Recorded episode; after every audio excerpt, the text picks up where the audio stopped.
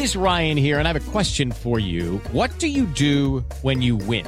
Like, are you a fist pumper? A woohooer, a hand clapper, a high fiver. I kind of like the high five, but if you want to hone in on those winning moves, check out Chumba Casino. At ChumbaCasino.com, choose from hundreds of social casino style games for your chance to redeem serious cash prizes. There are new game releases weekly, plus free daily bonuses. So don't wait. Start having the most fun ever at ChumbaCasino.com. No purchase necessary. BGW. Void were prohibited by law. See terms and conditions. 18 plus. Jovem Pan Morning Show. Oferecimento Lojas 100. Solução completa para você vencer. Lojas 100. Vai lá, Brasil! Jovem Pan Morning Show vai começar. Jovem Pan Morning Show está no ar. Jovem Pan Morning Show.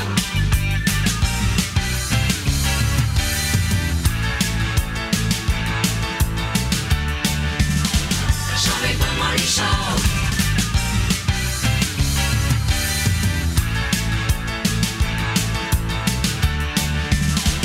Jovem Pan Morning Show.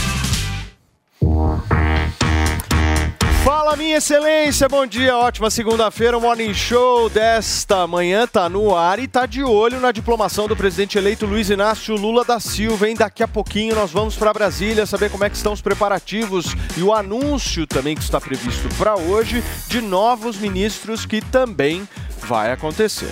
Nós vamos discutir a reta final da PEC da transição lá em Brasília. Além disso, gente, tem a atriz Luísa Tomé ao vivo aqui no nosso sofá. E claro, vamos falar da tristeza de deixar o sonho da Copa para trás.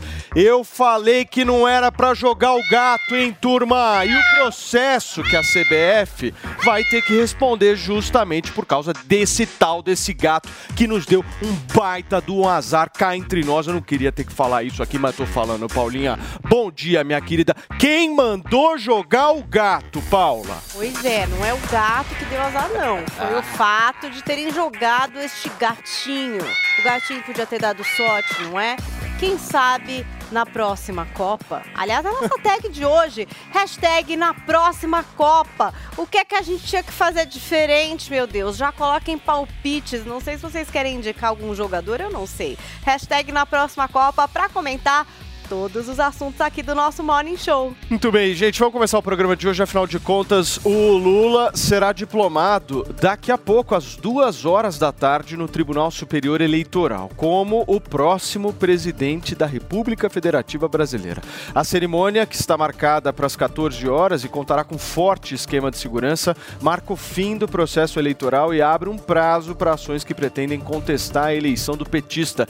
Daqui a pouquinho a gente vai para Brasília conversar um pouco sobre isso com os nossos repórteres, mas antes a gente vai falar sobre a quebra de silêncio de Jair Bolsonaro depois de quase 40 dias. A última fala foi no dia 2 de novembro, quando pediu para os caminhoneiros que os caminhoneiros desbloqueassem as rodovias do Brasil nos protestos contra os resultados das eleições. Bolsonaro pediu para os aliados e eleitores para não criticarem sem saberem o que está acontecendo e disse que não estava disposto a quebrar o silêncio. Nós vamos ver tudo na reportagem da Marília Sena. Não critiquem sem ter certeza absoluta do que está acontecendo. Obviamente, não estou aqui quebrando o silêncio. Estou falando algo que sempre disse a todos vocês. Alguns falam do meu silêncio. Poucas semanas, se eu saísse aqui e desse tudo seria deturpado. Tudo seria distorcido. Todos nós sabemos o que aconteceu ao longo desses quatro anos, ao longo do período eleitoral, e o que foi anunciado pelo TSE. O discurso aconteceu no jardim do Palácio da Alvorada. Bolsonaro disse que tudo dará certo no momento oportuno. O presidente também afirmou que quem decide o futuro dele, das Forças Armadas e dos militares, é o povo. Quem decide o meu futuro, para onde eu vou, são vocês. Quem decide para onde vai as Forças Armadas são vocês. Quem decide para onde vai a Câmara, o Senado, são vocês também. Se temos críticas, erramos. Não tivemos devido cuidado para escolher a pessoa certa. Mas as coisas vão mudando. Amém.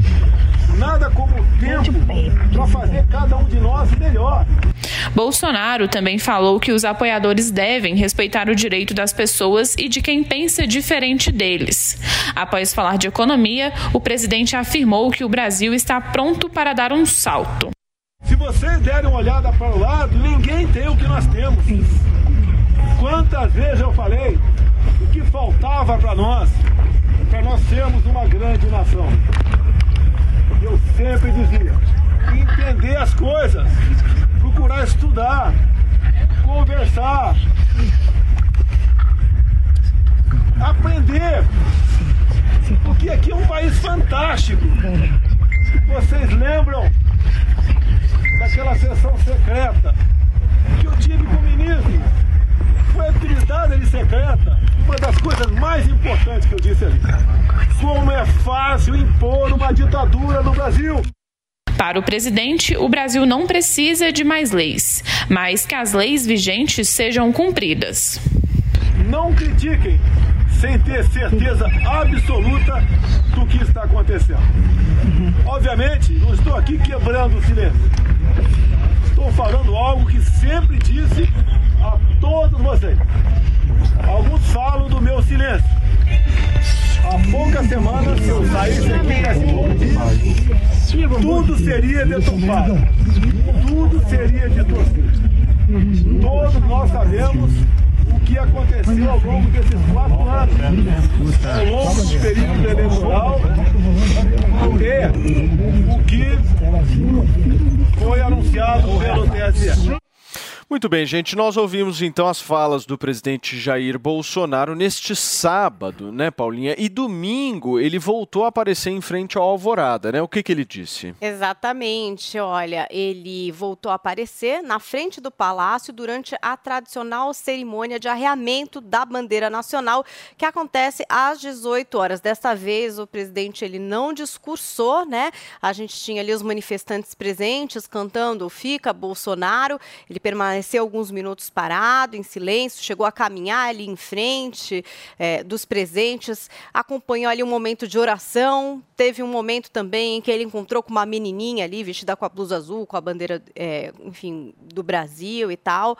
E no final ele apenas desejou boa noite, né? Não chegou a discursar nesse domingo, mas fez ali uma aparição e deixou o local sob aplausos. Muito bem, Paulinha, só fazer uma correção. Eu disse no sábado essa manifestação que a gente assistiu do presidente da República foi, Foi na, sexta. E aí no domingo ele volta a aparecer ali na frente do Alvorada, Exatamente. mas sem dizer nada, né? Só desejando Muito boa bem. noite.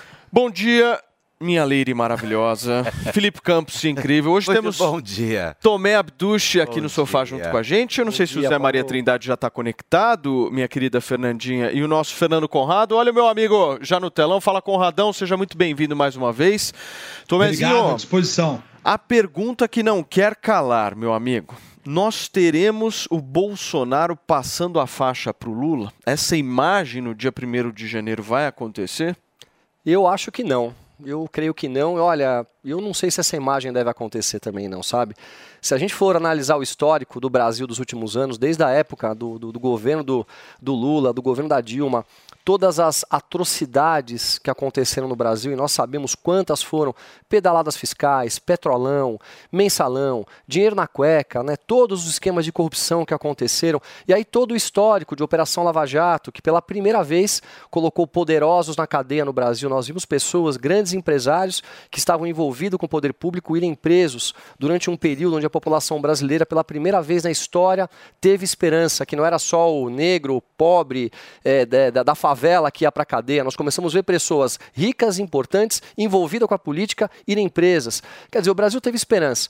E aí a gente vai percebendo o país caminhando e num determinado momento eles resolvem acabar com a prisão em segunda instância, né, uma, uma decisão que já tinha sido tomada lá atrás, que eles voltam atrás, uma canetada do ministro Faquim, mesmo os advogados aguerridos da esquerda já terem tentado acabar com a competência da 13ª Vara de Curitiba e nunca ter sido aceita por ninguém, ou seja, 13ª Vara de Curitiba, TRF4 do Sul, desembargadores do Brasília, o pleno do Supremo Tribunal Federal, todo mundo colocou lá na cadeia e uma única canetada acaba com tudo isso. Ele volta para as ruas, tem o os seus direitos políticos devolvidos, se começa uma campanha extremamente polêmica, uma campanha que claramente a grande mídia dava preferência para o candidato deles, que era o Lula. A gente vê todos aqueles homens que estavam presos, que a população tanto foi para a rua para poder ver eles na cadeia, estarem soltos de volta às ruas, e agora uma transição com todos eles de volta. Aí eu pergunto, a gente assistindo tudo isso, a população que tem a, a, capacidade de compreensão do que aconteceu no Brasil, vem dos quatro anos do presidente Bolsonaro, que com todas as dificuldades que passou, deu fim à corrupção sistêmica no Brasil. Eu não estou falando que deu fim à corrupção, deu fim à corrupção sistêmica, aquela corrupção que entregava ministérios de porteira fechada para partidos políticos, aquela corrupção que entregava estatais a partidos políticos. A gente viu um Brasil crescendo economicamente, valores e princípios e mais do que isso, respeito a todos, a minorias, a negros, a todos acontecendo no Brasil. O Brasil dando certo. E de repente, nessa eleição conturbada, eles voltam novamente, como disse o vice-presidente do Brasil, né, o próximo é, vice-presidente do Brasil, eles voltam a cena do crime. Com a compreensão de tudo isso, eu pergunto a vocês que estão em casa: vocês tirariam a faixa e colocariam no pescoço do Lula? É uma decisão muito complexa de se tomar. Muito bem. Conradão, o que, que você entendeu dessa, dessa primeira fala que a gente exibiu, né? Porque a segunda foi só um boa noite, certo, Paulinha? Da primeira de sexta-feira, o que, que você compreendeu dela? Eu compreendi o que o Bolsonaro falou, ele foi muito, muito claro, inclusive foi claro até demais, né? Ele falou o seguinte: Olha só, pessoal, não acreditem em boatos que vocês estão vindo nas redes sociais, só vão através das informações eh, oficiais que a gente pode transmitir. Pouca coisa está sendo transmitida até então. Tá baixo, não né? desistam, a gente teve um processo que foi completamente ilegal, vocês estão sendo tratados como terroristas e não estão sendo tratados como cidadãos. Tudo vai ser feito do que pode ser feito para qualquer possibilidade de reversão dentro do nosso sistema constitucional. E a partir disso, eu vou dar. Uma coisa que me chocou muito que o Bolsonaro falou: eu vou dar a minha vida pela nação, e isso não significa só trabalhar 24 horas por dia, inclusive dar a minha vida física, que a gente está fazendo o melhor, as Forças Armadas estão fazendo o melhor. Essa decisão não depende só de mim, essa decisão constitucional, a aplicação do remédio constitucional, de uma inter... possível, agora não sei de qual remédio ele está falando, do, de alguns que a gente tem dentro da nossa legislação. Uh, só, não depende só de mim, depende de outras uh, pessoas também, e no que depender de todas elas, vou fazer o meu melhor. Se isso não for resolvido, é porque eu não fui um bom líder.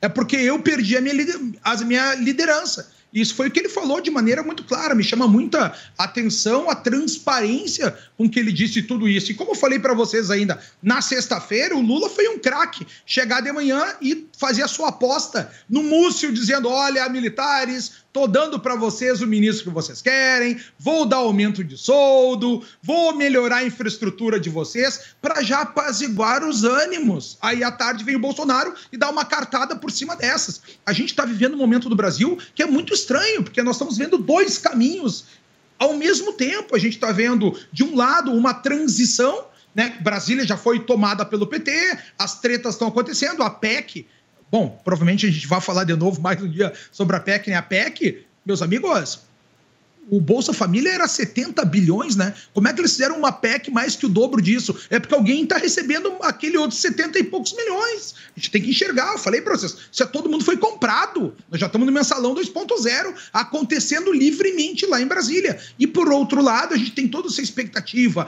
de povo na rua, do Bolsonaro em silêncio e falando e discussões. E aí uma outra pessoa só toca nisso. O grande consórcio, ninguém fala. Até parabenizo a Jovem Pan que está mostrando esses dados com algum outro viés aí do, do 24 andar ali do jornalismo, né? Bolsonaro falou, ah, Bolsonaro diz que é fácil fazer uma ditadura no Brasil, mas daí cortaram a fala dele, a fala dele diz, ó, oh, é muito fácil quando a gente, a gente, tem um outro poder que invade os outros poderes, quando a gente tem a busca pelo desarmamento, quando a gente tem a busca pela desinformação e a contra-informação. Então a gente tem que enxergar tudo isso de maneira muito clara. O Brasil está em polvorosa e sexta-feira para mim foi um dia muito emblemático a seleção brasileira ter perdido para a Croácia lá, me parece até um assunto secundário, que até para antecipar isso aqui, eu não sei qual é a muita surpresa das pessoas, meus amigos. A Croácia foi finalista na última Copa. Que, que você estava com o celular? Eu falei, ó, se a gente conseguir um golzinho roubado no final, já me Isso é serve. verdade. E agora todo mundo chorando. Isso é verdade. Passo a bola para vocês aí, Paulo. Corretíssimo, Conradão. Ô Zé, deixa eu te fazer uma pergunta, porque você é um cara extremamente experiente em política, já cobriu aí inúmera- inúmeras eleições, enfim, é um cara que está no Congresso Nacional todo santo dia. E se tem uma coisa que eu pelo menos acho de política, é que tudo em política tem um certo simbolismo. Tudo em política acontece por trás daquele palco que a gente vê. O que eu quero te perguntar, Zé, é um raciocínio bem objetivo. O Bolsonaro estava há 40 dias em silêncio. Aí, de repente, ele resolve sair lá e conversar com esses apoiadores. Mas esses apoiadores estão lá já desde o último eh, segundo turno, desde o dia 30 de outubro. Ou seja, o que, que aconteceu para o Bolsonaro chegar e falar: hoje eu vou sair lá e vou conversar com eles? É, um alerta, né? Muito bom dia, Paulo. Bom dia a todos. Bom dia, Tomé. Olha, o Conrado tem razão. Parecem mundos diferentes. Mas você falou aí uma coisa perfeita: o simbolismo da política que eu é, costumo chamar de o espírito do tempo. Os alemães gostam muito de é, falar sobre esse espírito do, do tempo, que é, é uma espécie de corrente que leva a todos. Eu falei muito disso no impeachment de Dilma, no início, quando se falava, ah, foi pedalada, não foi. Eu falei, gente, não dá para discutir essa história do impeachment de Dilma de pedalada ou não pedalada. O povo quer o impeachment e ela vai ser impeachmentada, seja lá com que argumento. É o chamado espírito do tempo que você dá aí como esse simbolismo, esse ritual. E todo ritual e todo espírito do tempo aqui é de posse de Lula no, no dia 1 de janeiro. É a diplomação hoje que oficialmente encerra o processo político e entrega o diploma, é o novo patamar, em que ele, de posse desse diploma, vai tomar posse no Congresso Nacional. E está encerrado, tem um prazo ainda para apelar, mas eu acho que diante dessa multa de 22 milhões, aí poucos partidos terão a coragem de, de questionar algo que não seja é, é real, que, que se aparecer alguma coisa que possa comprovar alguma fraude ou alguma irregularidade, né? Mas existe esse espírito do tempo. E do outro lado, esses manifestantes. Olha, Paulo, os manifestantes ficam em frente ao QG, quartel-general. Esse local aí é o Palácio da Alvorada, a residência oficial. Não se chega ao Palácio da Alvorada, nesse lugar aí, sem a autorização do presidente Jair Bolsonaro e do Palácio, né? E aí ele viu que os manifestantes estavam tomando chuva, sol lá no QG e isolados no setor militar urbano, né? E aí deram para ele a ideia, olha, essas pessoas estão nas ruas há mais de 30 dias, 40 dias e precisam de uma palavra, ou de uma coisa ou de outra. Mas o silêncio dele nesse momento é realmente importante, porque se acontecer algo, ele está preservado, né? Ninguém sabe o que vai acontecer, né? É, é, falar, ah, aparecer algo, algo extremo e tal para mudar o caminho desse espírito do tempo, não há nada no horizonte, mas ele está se mantendo em silêncio exatamente para se preservar. Então, os manifestantes foram para o Alvorada e com autorização do Palácio. E muita gente diz aqui, os que analisam aí a, a política e o mundo jurídico, é que foi um ato do presidente Jair Bolsonaro que pode ter colocado ali o que eles chamam de digital deles nesse movimento, incentivando o movimento. Então, esta é a novidade, que o presidente Bolsonaro quebrou o silêncio, falou, falou, falou, mas não disse realmente o que eles queriam escutar. Né? Ele falou: olha, se preservem, é, é, não tenho nada a dizer. Todo o discurso dele foi no sentido de dizer: eu não tenho resposta, eu não tenho nada a dizer. E é verdade. Então, nós estamos cobrando do presidente uma resposta que ele não tem. E aí, Fê? Pois é, eu acho que depois de 40 dias aí a gente esperava uma quebra de jejum grande, mas ele quebrou com um, um, petit de janeiro, né? Com um, um, um jantarzinho pequenininho. A gente esperava assim, um almoço, aí, uma coisa maior. Queria uma feijoada. É, lógico, mas aí ele, ele cortou, aí ele quebrou, né, só com um cafezinho. Eu acho, eu acho que o Zé Maria, eu acho que ele foi muito, mas muito é, é, é, feliz nesse comentário, quando ele diz que ele está se preservando aí, eu acho que nem é só se preservando, mas também se protegendo, né? Então, é isso. Mas foi bom, pelo menos já é o início de alguma coisa. Muito bem. O Conra- Cadê o Conradão? Meu amigo, coloca o Conrado aí na tela, por favor, Fernandinha. Porque eu fiquei olhando pro Conrado. O Conrado não me pareceu muito satisfeito, hein? E eu bato o olho na- nele, eu já sei quando ele não tá satisfeito. quando- Conradão, aqui é o seguinte, meu. Quando você não tá satisfeito, eu paro tudo pra você falar, irmãozinho. Muito obrigado, cara. Tu é muito gentil, Paulo. É muita generosidade tua, meu amigo. Cara, olha só. O discurso do Zé Maria ali, né? Que ele fala do Zeitgeist, do espírito do tempo. A gente tá vendo ao contrário. A gente tá vendo todas as pessoas brigando nas redes sociais, brigando nas ruas. Há 40 dias nas ruas. A, a- a gente nunca viu isso no Brasil. Pessoas há 40 dias nas ruas. E aí a, a lógica dele é diferente. Não, ó, não está acontecendo nada. Bolsonaro diz que ele vai agir, não depende só dele, as Forças Armadas estão preparadas, e vocês vêm dizer que ele não, não fez nada. E aí ah, você quer uma feijoada, mas tu acha que alguém vai entregar todo um jogo, se tá na visão de realizar alguma coisa, vai entregar tudo assim? Cara, a, a primeira característica de um bom combatente é tu não perder. O, o, o efeito surpresa. Eu acho que o Bolsonaro até falou demais. Outras coisas que não faz sentido do que o Zé Maria diz. O Zé Maria diz, ai, não é tempestiva essa discussão. Cara, as eleições foram agora. Agora que a gente viu que teve alguns questionamentos que a nossa Suprema Corte não está fazendo. Aí o Zé Maria diz, é, eu não sei qual é o partido que vai ter coragem de fazer alguma coisa depois dessas multas milionárias. Tá mais uma infração aos outros, pa- ao- ao- aos outros poderes. É isso que as pessoas têm que enxergar. Meus amigos, olha só. A gente tem aqui um desequilíbrio dos poderes, uma desarmonia. O poder judiciário, no momento que impõe essas multas gigantescas, sem nexo, sem cabimento, no momento que pega uma competência relativa, como falou o Tomé ali acerca do foro de ser julgado lá no final do processo, e traz ela sendo uma competência trazer ela sendo uma incompetência absoluta, isso é completamente ilegal. E aí, no momento que a gente tem um poder abusador, que é o poder judiciário, abusando do poder legislativo, abusando do poder executivo, vocês querem que esse recurso de quem é abusado pelo poder judiciário seja feito no próprio judiciário? Não é isso que a Constituição diz. A Constituição diz lá no seu artigo 103 o seguinte, ó, se o poder legislativo estiver sendo abusado de alguma forma, ele tem que pedir, dar encaminhamento a esse abuso ao poder competente. Ele não fala de poder judiciário. Ele fala de poder judiciário ou, obviamente, o outro poder que é o executivo. E a gente tem essas respostas dentro da Constituição. O que a gente está vendo aqui, eu falo para vocês, eu estou vendo dois caminhos junto acontecendo, mas a gente não pode dizer, ah, esse aqui é o absoluto e não está acontecendo nada. Os militares já falaram que a análise que eles fizeram lá em agosto das urnas eletrônicas não mostra confiabilidade. E outra coisa que a gente tem que falar para a população, meus amigos, os militares e os, e os próprios partidos só analisaram as urnas eletrônicas. Não foi analisado o processo de transmissão de voto zero. Ninguém teve acesso a isso pelo TSE. E a gente não teve acesso ao sistema do TSE. Vocês enxergam? Só uma parte de tudo isso foi analisada e foi encontrados problemas. Dizer que não foi encontrado nada, eu acho muito Cê- temerário. Você só tá cutucando o Zé, né, Conrado? Eu percebi também. Por favor, Zé Maria, não vou deixar barato, não. Eu ligo o microfone. Tem que aumentar um pouquinho o Zé, a gente não tá ouvindo aqui, Zé. Acho que nós estamos sem o microfone do Zé. Temos o microfone do Zé? Tá me ouvindo, Zé?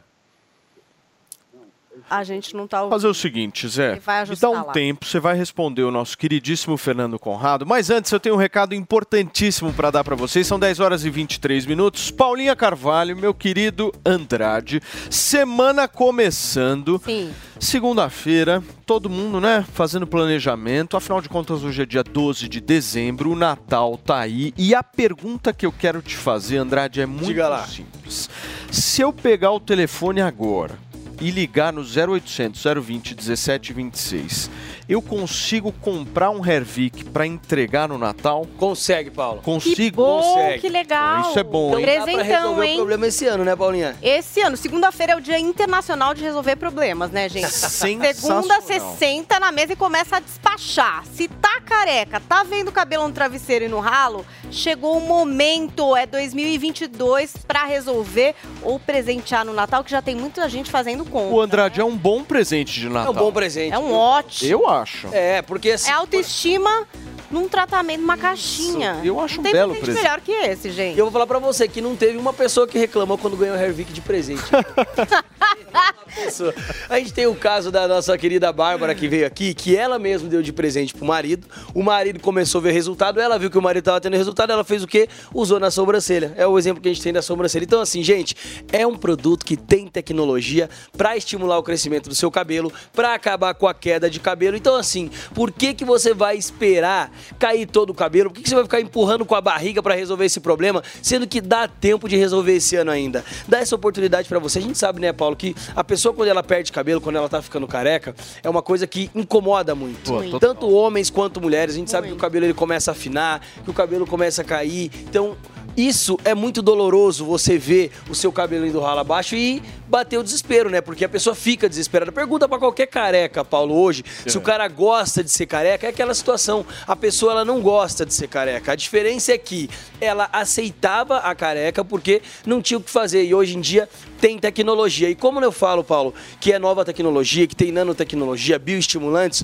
o Hervik, ele só encontra ligando no 0800 020 1726. Então você que está nos acompanhando aí, tanto homens quanto mulheres, a gente sabe que funciona tanto para queda capilar quanto para preencher falha na barba. É só pegar o telefone, ligar pra gente no 0800 020 1726, fazer aquele uso direitinho, né, Paulo? Regradinho Sem todos os dias Duas vezes e o resultado vai aparecer, né? Sem resultado, sombra de gente. dúvida. Agora, hoje é segunda-feira, estamos Diga lá. começando a semana e você fez aqui uma promoção que, meu, estourou, Foi um foi um sucesso. Exatamente. todo mundo Consegui estender demais. ela também na semana passada. E foi aquela promoção do valor de Black Friday, de Isso. 60% de 30%. desconto. O meu ponto pra você é o seguinte, Ah. eu sei como é que a tua vida é dura, é difícil.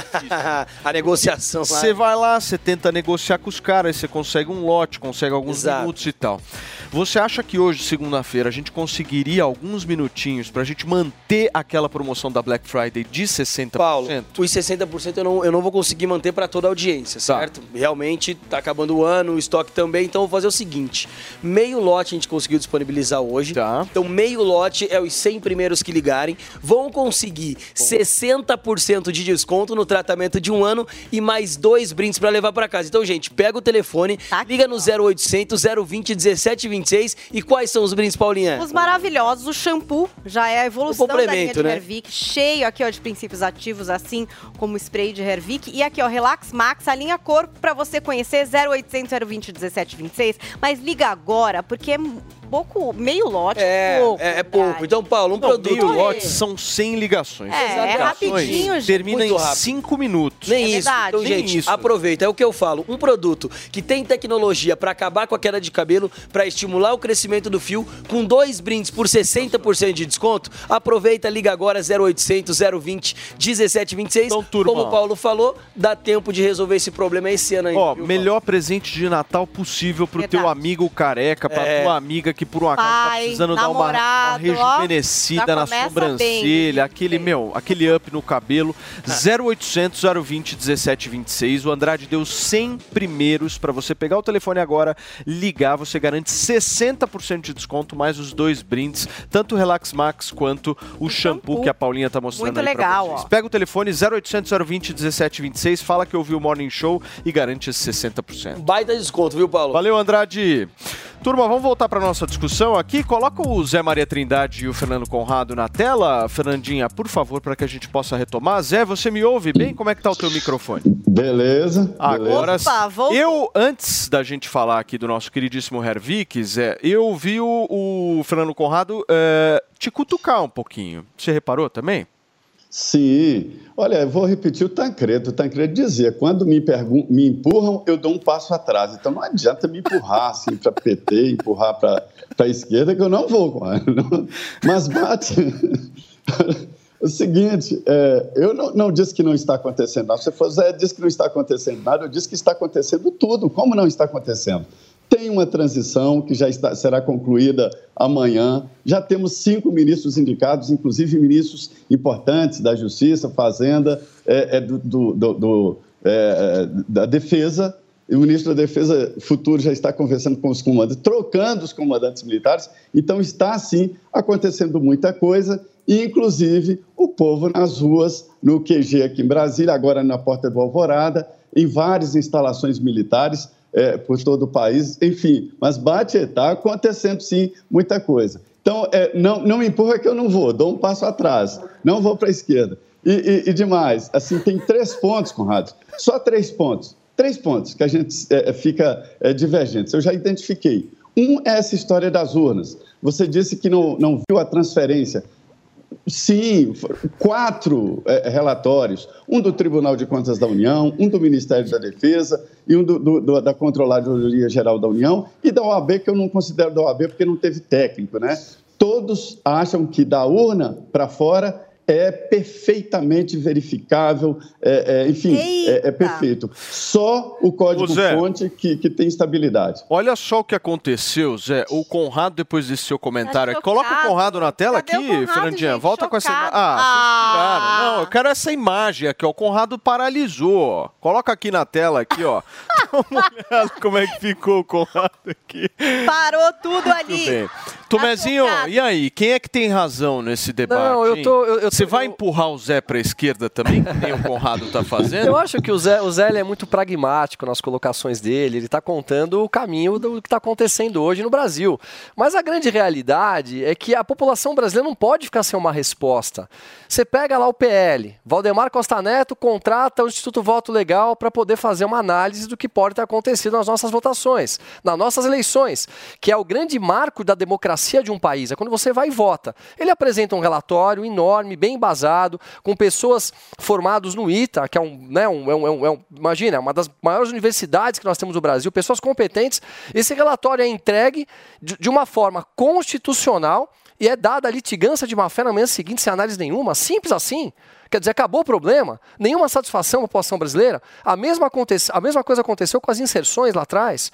Nós vimos, né, os relatórios foram apresentados, dois relatórios de duas empresas de auditorias renomadas, que estudaram de maneiras diferentes e mostraram que houve inserções a mais de um lado do que para o outro. O que, que eles fazem com aquilo? A gente simplesmente não aceita. E aí a gente já vê uma pessoa que trabalhava dentro do TSE ser mandada embora, sem poder voltar para sua sala para pegar suas coisas, que vai a uma delegacia fazer uma denúncia porque tinha medo pela sua própria vida, a qual ela não pôde retirar nem o seu próprio computador de lá. Então, assim, são tantas coisas, arbitrariedades que vêm acontecendo lá de trás. Será que a população ela tem que simplesmente se calar e achar que tudo isso é normal no Brasil? A gente vê todas as pessoas que estavam há pouco tempo presas voltando a trabalhar no governo recebendo de volta os seus direitos políticos, daqui a pouco vão devolver o dinheiro deles. Quer dizer, é isso que a gente espera no Brasil. Então, sabe, fica uma hipocrisia e a gente não pode se colocar, nós temos que achar que isso é normal. Isso não é normal. O que está acontecendo no Brasil não é normal. Essa transição não é normal com as pessoas que lá estão. Não é normal, com tudo que nós vivemos no passado, a gente achar que essa turma toda vai voltar a governar nosso país. Todos os ministérios, todas as estatais, da maneira como eles querem, com a turma que governou no passado, na época da Dilma. E eles vêm com o discurso extremamente parecido com os discursos que eles tinham lá atrás. Só falta agora soltar o Cabral. Está acabando o Brasil. Muito bem. Conradão, você quer fechar aí, por favor? Ah, é rapidinho aqui, ó. Só para deixar uma coisa clara, tá? O, o- o Zé Maria fala, ai, todos os relatórios foram normais. Não foram. Os relatórios militares não. Diz que não é normal.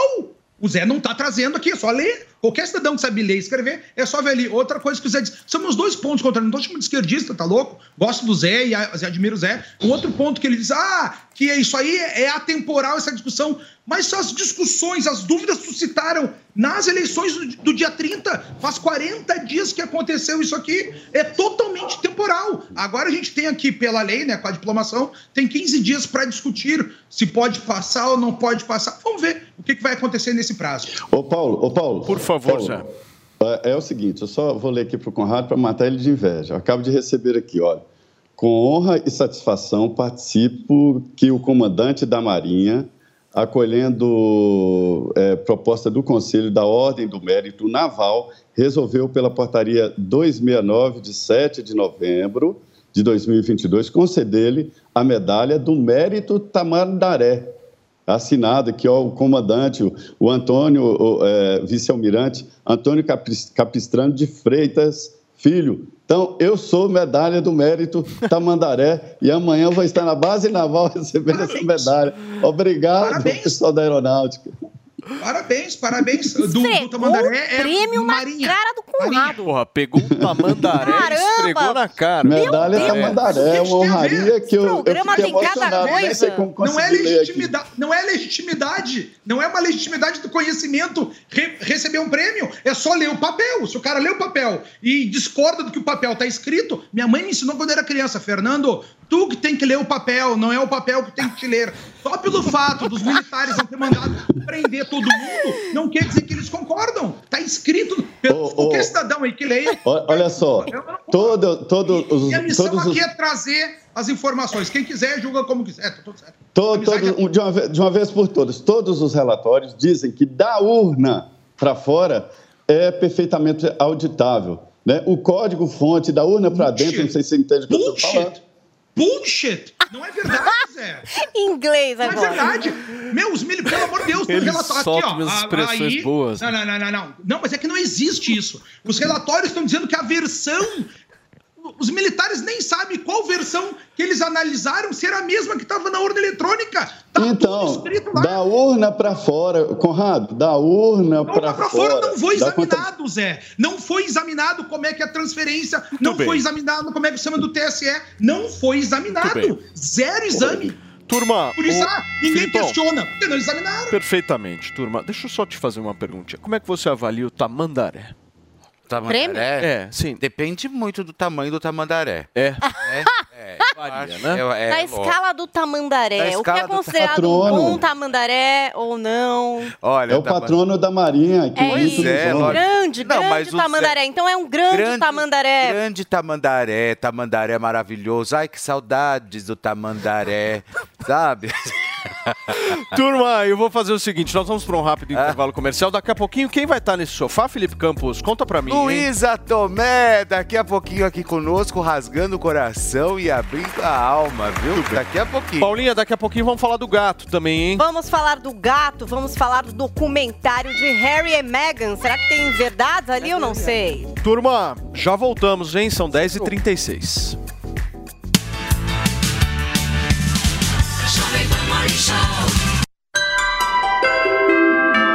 Já é tempo de realizar todos nossos sonhos conquistar. Vamos juntos para onde tem mais amigos, mais amor também.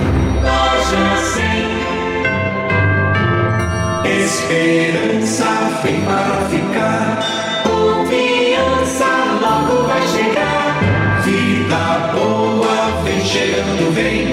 Vem.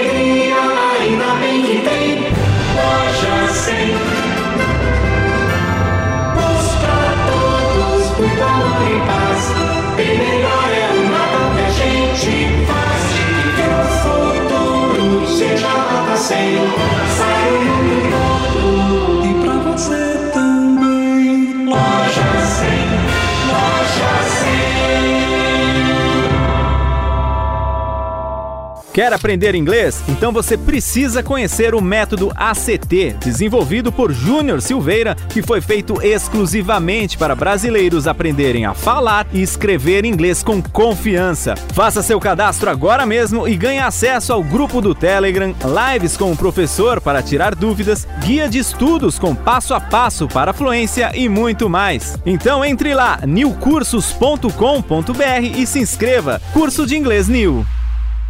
Venha conhecer o ambiente português e aconchegante do Chiado Restaurante. Entrada para petiscar, bolinhos de alheira com queijo do Jordão. Para o prato principal, experimente pescada amarela à brasileira com pirão, joelho de porco com chucrute. E de sobremesa, arroz doce com canela. Imperdível. Chiado Restaurante e Bar, Avenida Jurucê 776, Moema. E-mail reservas arroba chiadorestaurante.com.br Jovem Pan Saúde. Respire bem, durma e viva melhor com o Dr. Sérgio Salomão Abdala Carui. Olá, amigos da Jovem Pan. Hoje vamos falar sobre um quadro bastante comum que são as otites. A, otite, ou a dor de ouvido, é interessante que 50% das dores de ouvido são no ouvido mesmo, sendo ouvido externo, ouvido médio, e 50% são dores satélite, fora do ouvido, mas em regiões próximas, como uma alteração na articulação temporomandibular ou até processos eh, odontológicos que fazem com que o paciente eh, exteriorize e tenha a percepção da dor no ouvido. né?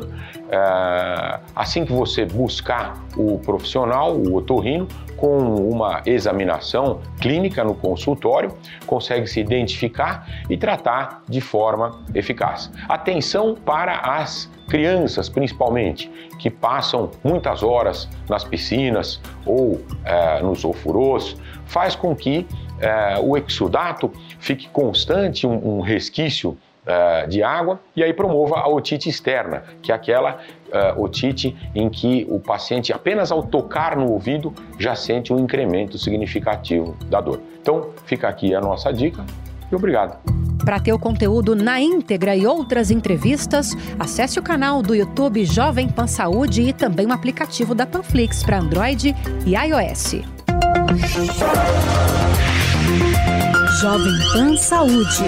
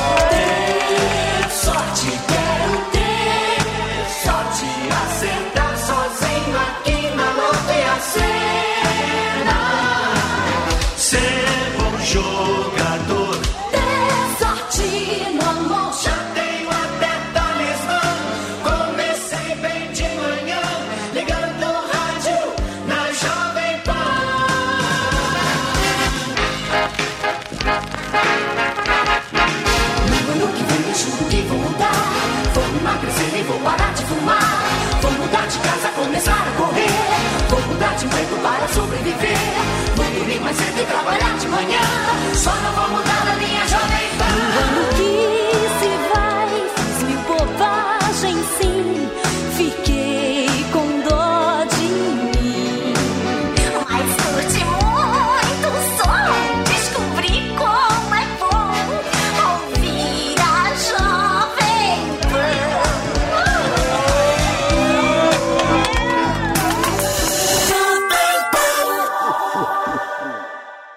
Justiça Eleitoral que ainda demora para concluir as eleições.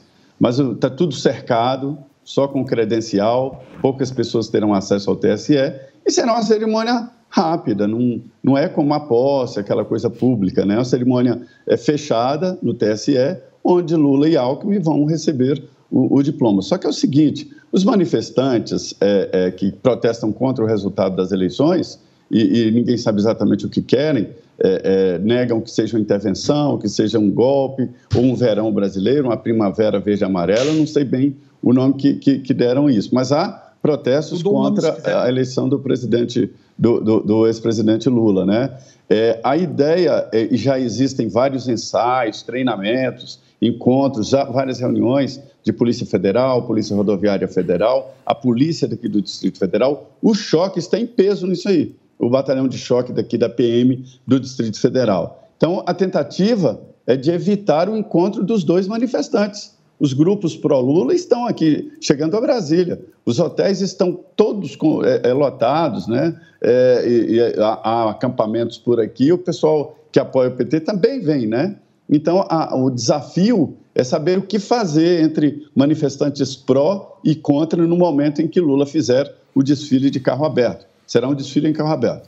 Muito bem, Zé. Tomé, você acha que existe a possibilidade da gente ter um número gigantesco de manifestantes aí bem na porta do TSE? E como é que você vê é, a possibilidade também de algum tipo de atentado, de violência física? Você acha que existe clima para isso? Olha, é, não é histórico no Brasil por parte da direita de algum tipo de atentado, porque houveram manifestações ao longo dos últimos 10 anos com as pessoas em um volume muito grande nas ruas e nunca se viu uma vidraça quebrada. Muito pelo contrário, famílias, pessoas ali representando os anseios da nação brasileira. E eu queria só contrapor, Zé, você comentou um pouquinho, né, o que, que as pessoas esperam, que haja um golpe, algum tipo de intervenção. As pessoas não esperam isso. O povo brasileiro nas ruas de verde e amarelo não espera um golpe, ele só espera que a Constituição seja cumprida.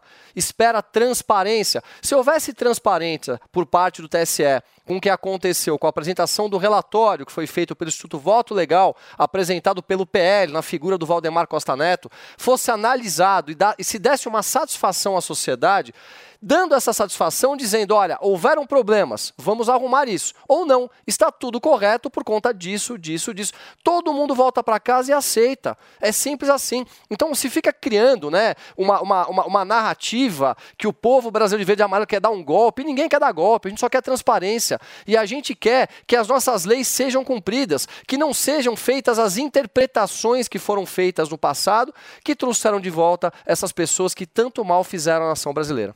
Muito bem, Conrado, antes de ouvir o teu comentário, eu quero ir para Brasília conversar um pouquinho com a nossa Yasmin Costa. A Yasmin já está posicionada próxima, inclusive, ao Tribunal Superior Eleitoral, para trazer mais informações e detalhes para a gente de como é que está a expectativa para essa diplomação de hoje. Certo, Yasmin? Bom dia. Oi, Paulo. Bom dia para você também, para todo mundo que está acompanhando aqui o Morning. Expectativa é grande aqui já. Um esquema forte de segurança está sendo feita, feito, né, para essa diplomação do presidente eleito Luiz Inácio Lula da Silva e também para o vice-presidente Geraldo Alckmin. Para chegar aqui no Tribunal Superior Eleitoral, as pessoas precisam ou você é servidor e consegue entrar de carro, ou você é um convidado que não tem nenhum convidado chegando agora, mas eles vão conseguir entrar, ou você vem a pé, porque a redondeza aqui do Tribunal Superior Eleitoral está completamente fechada. A Polícia Militar aqui do DF fez ali bloqueios, colocou aquelas grades ali de proteção em toda essa redondeza. O TSE fica justamente posicionado em um local de outros tribunais, como o STJ, o TST, e aí toda essa região foi completamente fechada. O estacionamento da frente do TSE, onde os servidores normalmente colocam os carros, também está fechado. Há pouco, o esquadrão antibomba da Polícia Federal esteve aqui, fez essa varredura para saber se tinha algum problema. Os cães farejadores estavam por aqui, desse meu lado de fora, aqui, fazendo essa varredura para se, se certificarem de que não tem nenhum problema que vai interferir nessa cerimônia, que é como se fosse ali o último passo para concluir aí efetivamente esse processo processo eleitoral e Lula e Alckmin estarem aptos a tomar posse no dia 1 de janeiro do ano que vem. Para a gente ter uma ideia, viu, Paulo? Esse esquema de segurança que está sendo montado aqui no TSE é até maior do que o esquema de segurança que foi montado para a posse do ministro do presidente do TSE, o ministro Alexandre de Moraes. Segundo as informações aqui do próprio Tribunal Superior Eleitoral, cerca de mil pessoas foram convidadas para essa cerimônia de posse entre autoridades, muitas autoridades, pessoas ali da, da família de Lula, num total ali, segundo o TSE, de mil pessoas. Parte dessas pessoas vai assistir a cerimônia de dentro do plenário do Supremo do Tribunal Superior Eleitoral, melhor dizendo. Outra parte vai ser dividida em dois outros pontos, que serão ali montados telões para que essas pessoas consigam acompanhar essa cerimônia de posse. E a expectativa é o seguinte, que o ministro Alexandre de Moraes, ele ele vai designar um ministro, um outro ministro do TSE, para que ele conduza tanto Lula quanto Alckmin ali para dentro da cerimônia de posse, para a mesa ali do TSE, do plenário do TSE. Na sequência, Alexandre de Moraes entrega esse diploma ali certificando que os dois passaram por todo esse processo eleitoral, cumpriram todas as etapas do processo eleitoral e na sequência, depois da entrega desse diploma, por isso diplomação é realmente uma entrega de um diploma de conclusão de todas as etapas. Depois disso, quem fala é Lula, deve fazer um breve discurso nessa cerimônia. E na sequência quem encerra essa sessão é o ministro Alexandre de Moraes. E aí sim encerra a sessão. E aí a próxima cerimônia grande que a gente vai precisar acompanhar é a cerimônia da, da posse mesmo, no dia 1 de janeiro do ano que vem. Mas realmente por aqui um esquema de forte segurança, já há uma movimentação muito grande de profissionais da imprensa, mas a gente vai seguir por aqui até mais tarde, porque afinal de contas, né, Paulo, só às duas horas que efetivamente começam a chegar os convidados e duas e meia começa essa cerimônia aqui no TSE. Claro, Yasmin, perfeitamente. Yasmin, eu queria só te aproveitar um pouquinho mais aqui no Morning Show, porque está previsto para amanhã mais eh, uma coletiva de anúncio de novos ministros promovida pelo, presiden pre- pelo presidente eleito Lula. Você tem informação de nomes? Olha, Paulo, nomes a gente ainda não consegue antecipar. Os primeiros nomes que a gente tinha eram aqueles mais especulados, como Fernanda Haddad, Rui Costa. Esses nomes já eram mais especulados. Agora a gente vai precisar acompanhar mais de perto. Porque a gente sabe o seguinte, né, Paulo? Ontem o presidente eleito Luiz Inácio Lula da Silva, ele teve uma reunião ali com a, a cúpula dele, que está fazendo parte dessa equipe de transição, porque eles estão definindo ainda a questão de quantos ministérios eles terão agora nesse governo, nesse terceiro mandato de Lula. Porque a ideia, segundo Rui Costa, que foi ali indicado como ministro da Casa Civil, a ideia é que esse Lula 3, como eles estão chamando, seja semelhante ao Lula 2. Ah, O que a gente já sabe é o seguinte, que Lula vai acabar vai desmembrar, melhor dizendo, o Ministério da Economia, vai virar Ministério da Fazenda, que já tem Fernanda Haddad ali como indicado, Ministério do Planejamento, Indústria e Comércio, e ele já disse, inclusive, que o ministro do Planejamento,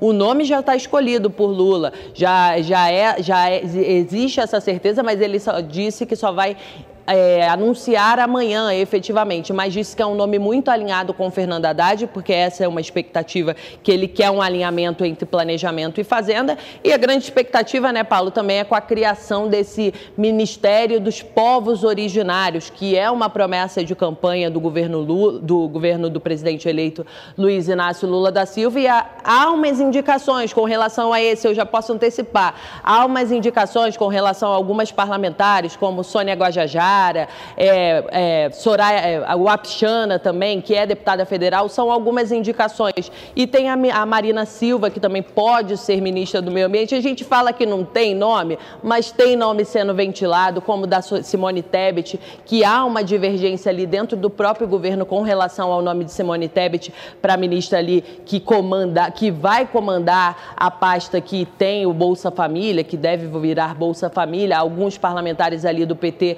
não estão muito satisfeitos com a possibilidade dela ter um ministério como esse, mas o nome dela sim é ventilado por aqui. Todos esses bastidores são importantes e muitas vezes a gente acerta por aqui. Da última vez, né, Paulo? Os últimos cinco nomes, maioria a gente acertou. Sem sombra de dúvida, Yasmin Costa sempre acertando aqui no Morning Show e trazendo boas informações. Tá, Yasmin, diretamente do TSE, hoje às duas horas da tarde, tem diplomação de Lula e você acompanha tudo aqui na Jovem Pan. Obrigado, Yasmin. Um beijo pra você.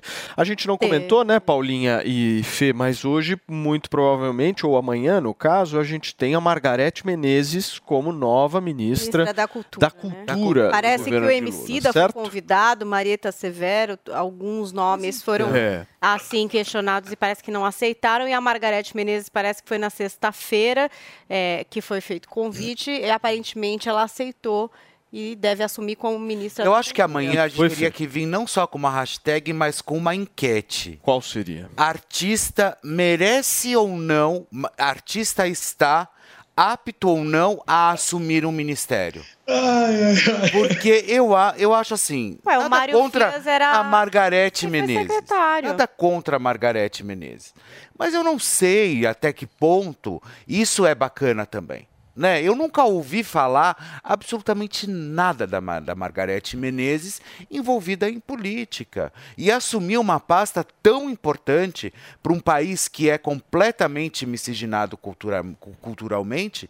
Não, a falta de experiência realmente pode tra- trazer acho. entraves, né? Acho que na acho- administração Dilma foi a Ana de Holanda, que acho que é irmã do Chico Buarque, parece que teve várias dificuldades exatamente por É, não Gilberto conhecer Gil, né? ali o métier é, político. Mas a questão dela ser. Eu não sei da aptidão dela, gente. Não estudei Margarete Menezes a fundo para entender.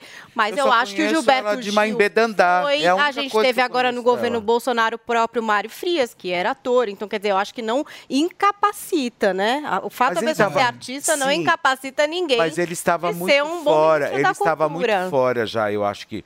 Das novelas, bom, isso também não, não, não, não causa nenhum transtorno.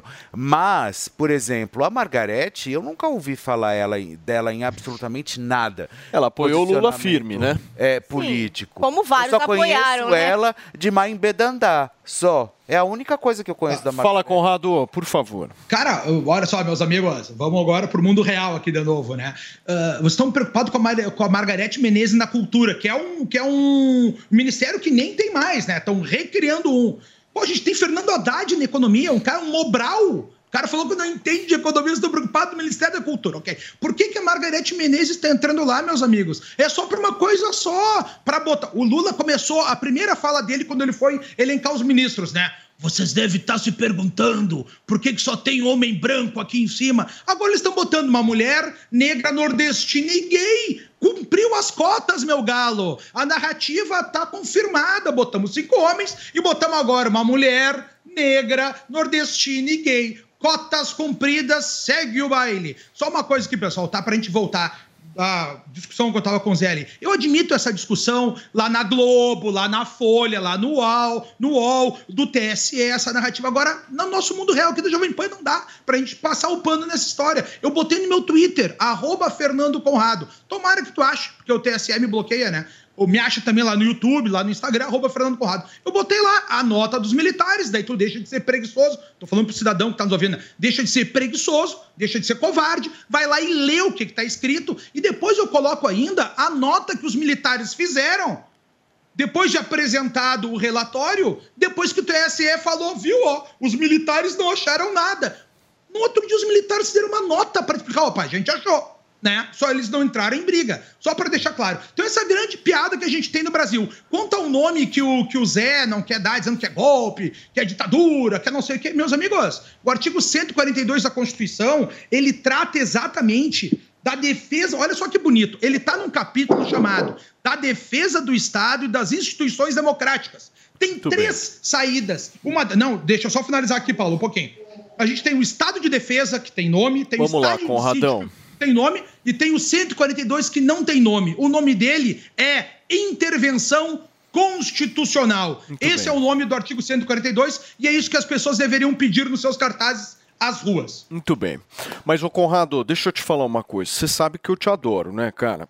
Eu te adoro. Só que você, quando você fala o seguinte, porra, vou te trazer pro mundo real. Aí, por exemplo, você vem me falar de artigo 142 de intervenção, aí, pô, você tá de brincadeira, né, irmãozinho? Nós Não tá aqui... brincando, pô. Não, Paulo. Não, ô, tá aqui- Conradão, tá Conradão, cê, porra, eu te adoro, cara. Eu acho você um puta de um cara maravilhoso. Só que o meu ponto é o seguinte: mundo real é o que você precisa aterrizar, cara. O Lula vai assumir dia 1 de janeiro. Paulo, mas não é isso que ele tá- é- é eu não falando, estou feliz Paulo. de dizer que o Lula vai Não, assumir Paulo, dia não, 1 não, de janeiro. lá, eu queria aproveitar, Só então, que eu acho, eu acho um- que, velho, eu vou te falar uma coisa. A É direita. a gente acha a A direita precisa eu mudar de discurso, Esse é o problema, cara. esse é o problema. Tá com um discurso muito retrógrado, cara. Paulo, Vocês estão com um olha, discurso vamos lá, muito vamos lá. retrógrado. Vamos- vamos Vocês discutir. estão olhando pra trás, vamos olhar pra frente. Mas vamos lá, vamos lá. O- olhar pra frente, quando nós olhamos. Vamos olhar pra sabemos- frente. Paulo, Vocês vamos lá. Vocês estão no retrovisor. Mas é claro que a gente olha pra frente, a gente sabe que em algum momento, se as coisas caminharem, diplomação, assume dia primeiro, né, o caminho que, tão, que as coisas estão acontecendo, nós vamos ter que fazer uma objeção ao governo, fazer uma linha de frente, ser contra as coisas que desagradam a, a direita, como eles sempre fizeram lá atrás. Mas hoje nós ainda estamos discutindo algo que não foi colocado de maneira transparente para nós. Nós não podemos dizer para essas milhões de pessoas que estão nas ruas, na frente dos quartéis, no Brasil inteiro, que estão lá chorando, rezando, pedindo para alguém poder olhar pelo país, que aquilo ali não vale nada e achar que aquilo é retrógrado. Desculpa, não é retrógrado. Tem 58 milhões de pessoas no Brasil que estão sofrendo muito pela falta de transparência. E quando o Conrado pega a Constituição, que é a maior ferramenta de uma, de uma nação democrática, e coloca nas mãos, e ele lê um artigo que está dentro da Constituição, Turma, ele não está fazendo nada de errado. ele está falando de uma maneira transparente. Deixa Então eu falar um certo negócio. cuidado se a gente respeita também as pessoas que estão nas ruas, Paulo. Deixa eu, não, deixa eu, eu super respeito quem está nas ruas. Acho que o direito de se manifestar é absolutamente livre. O que eu estou dizendo é o seguinte: eu gosto muito da praticidade. Existe uma questão prática aí colocada. O ponto é: Lulinha, paz e amor vai assumir. Aí você vai me falar, porra, Paulo, mas você está feliz com isso? É claro que eu não estou feliz com isso. Você acha que o Brasil vai bem nesses próximos quatro anos? É claro que o Brasil não vai bem nesses próximos quatro anos. E o que, que a gente vai fazer agora? Agora, meu amigo, a gente tem que olhar o que o Fernando Haddad vai fazer no Ministério da Economia, o que a Margarete vai fazer no Ministério da Cultura. A gente tem que fazer uma oposição que seja uma oposição consistente, coerente. O ponto é o seguinte: o Bolsonaro já perdeu a eleição, turma. A página virou.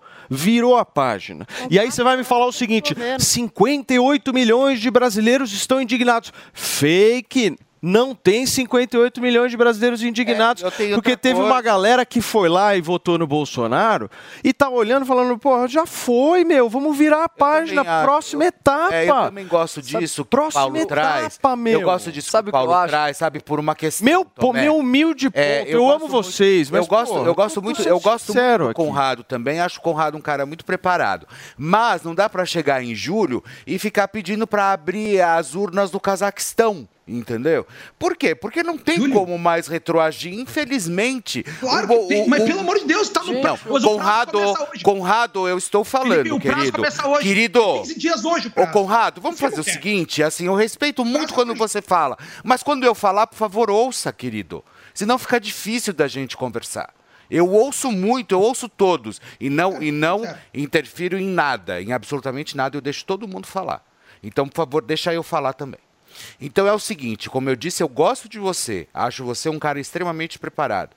Mas não dá, gente. Infelizmente, infelizmente, nós não sabemos onde nós erramos. Não sabemos onde aconteceu absolutamente tudo. E de que forma tudo isso aconteceu. Quer dizer, nós sabemos. Mas agora nós vamos fazer o quê? Numa estrutura extremamente complicada, aonde nós sabemos que a caneta correu solto, e aí a gente vai fazer. A, a- a gente vai parar a nossa Fica vida, e a gente Tem vai que ficar ficar. Não, mas tudo bem, mas não dá para vir com um discurso, por exemplo, de 142, de vamos abrir a, a, a urna do Cazaquistão, porque cadê a... Gente! Mas o que, que Não faz? vai, Louco. turma, é o e não caminho, vai então? acontecer qual é o nada, caminho? O, caminho é o quê? Aceita que dói menos. É, é isso que vocês estão dizendo. Aceita que dói menos. Turma, Nós o Bolsonaro estava 40 dias em silêncio. Pelo amor tem de que Deus. tem que ter uma Pelo amor oposição. de Deus. Nós somos oposição? Sim, somos Gente. oposição. Mas então vamos montar uma outra estratégia de outra forma para que a gente possa caminhar. Mas, Felipe, qual é a estratégia? Mas tinha outra Olha, vamos- estratégia.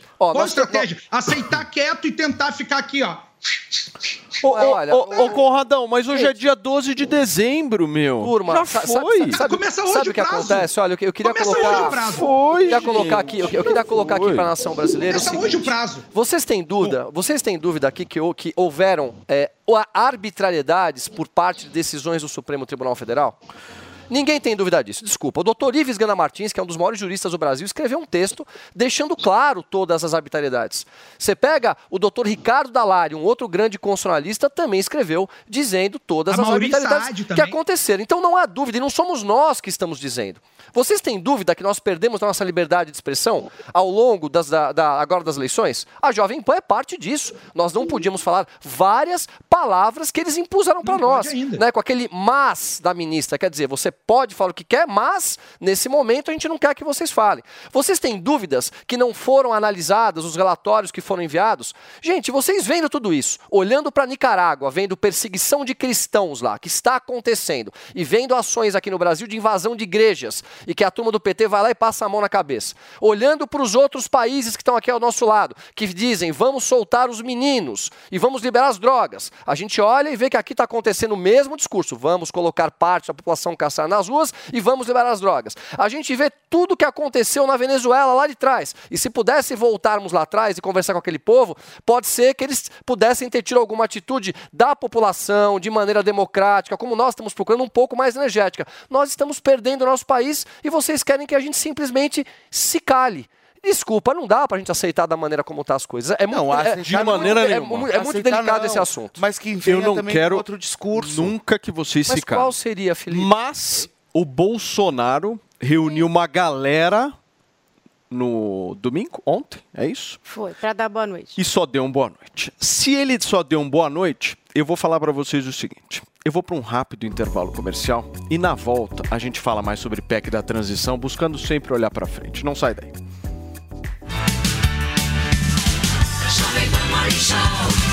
No restaurante A Bela Sintra, a verdadeira gastronomia portuguesa vai encantar seu paladar. Para pedir de entrada, salada de gambas com aspargos empanados com amêndoas. Sugestão de prato principal, o delicioso misto grelhado do mar com molho picante. Ou a lagosta a termidor com arroz puxado. E de sobremesa, trio de doces conventuais. Restaurante A Bela Sintra. Rua Bela Sintra, 2325 Jardim Paulista. Agora é pra valer! Chegou a hora das principais seleções do mundo entrarem em campo. Quem será que leva a taça mais cobiçada do futebol? Você já tem algum palpite? Então é hora de seguir os seus instintos e vibrar com o resultado de cada confronto. Vai de bob.com e confira as melhores odds para você fazer as suas apostas. Cadastre-se agora e receba até 100% do valor em bônus. Vai de bob.com. Na dúvida, vai de Bob.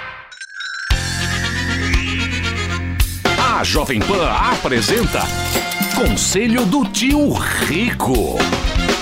Senhoras e senhores, esse é o Conselho do Tio Rico aqui na Jovem Pan. Eu sou o Daniel Zuckerman e o Tio Rico tá aqui, ele vai te aconselhar. Puta e tem calor, prazo. Ah, Baixa o ar-condicionado, baixa a Tá temperatura. 16 aqui, Eu tô suando. Você fica muito suado, tio.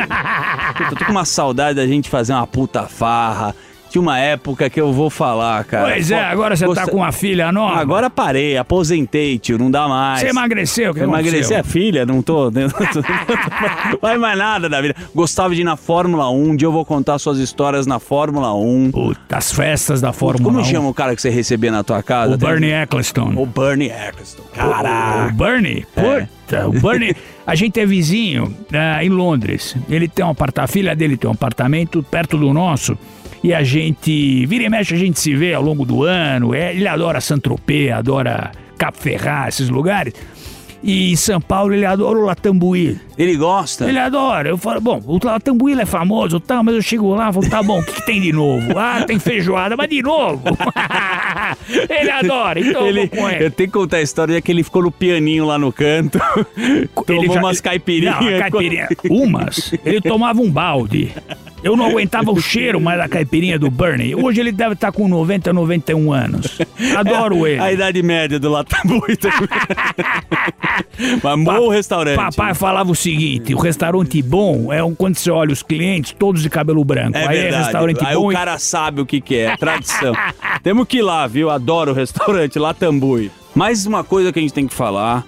Você gosta de sair de restaurante, mas a gente ainda tem um medo generalizado no mundo. Que que você acha que é o sentimento humano? Como combater agora o pós-Covid, fim da pandemia, guerra? Cada hora tem uma coisa pra gente Zuki, eu saí de casa hoje de manhã e eu dirigi na Faria Lima.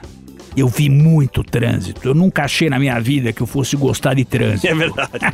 Saudades. Hoje eu falei, puta, as pessoas estão saindo nas ruas, isso é maravilhoso.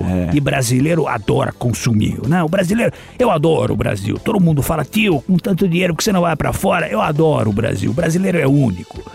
Então as pessoas consomem, saem, não sei o quê.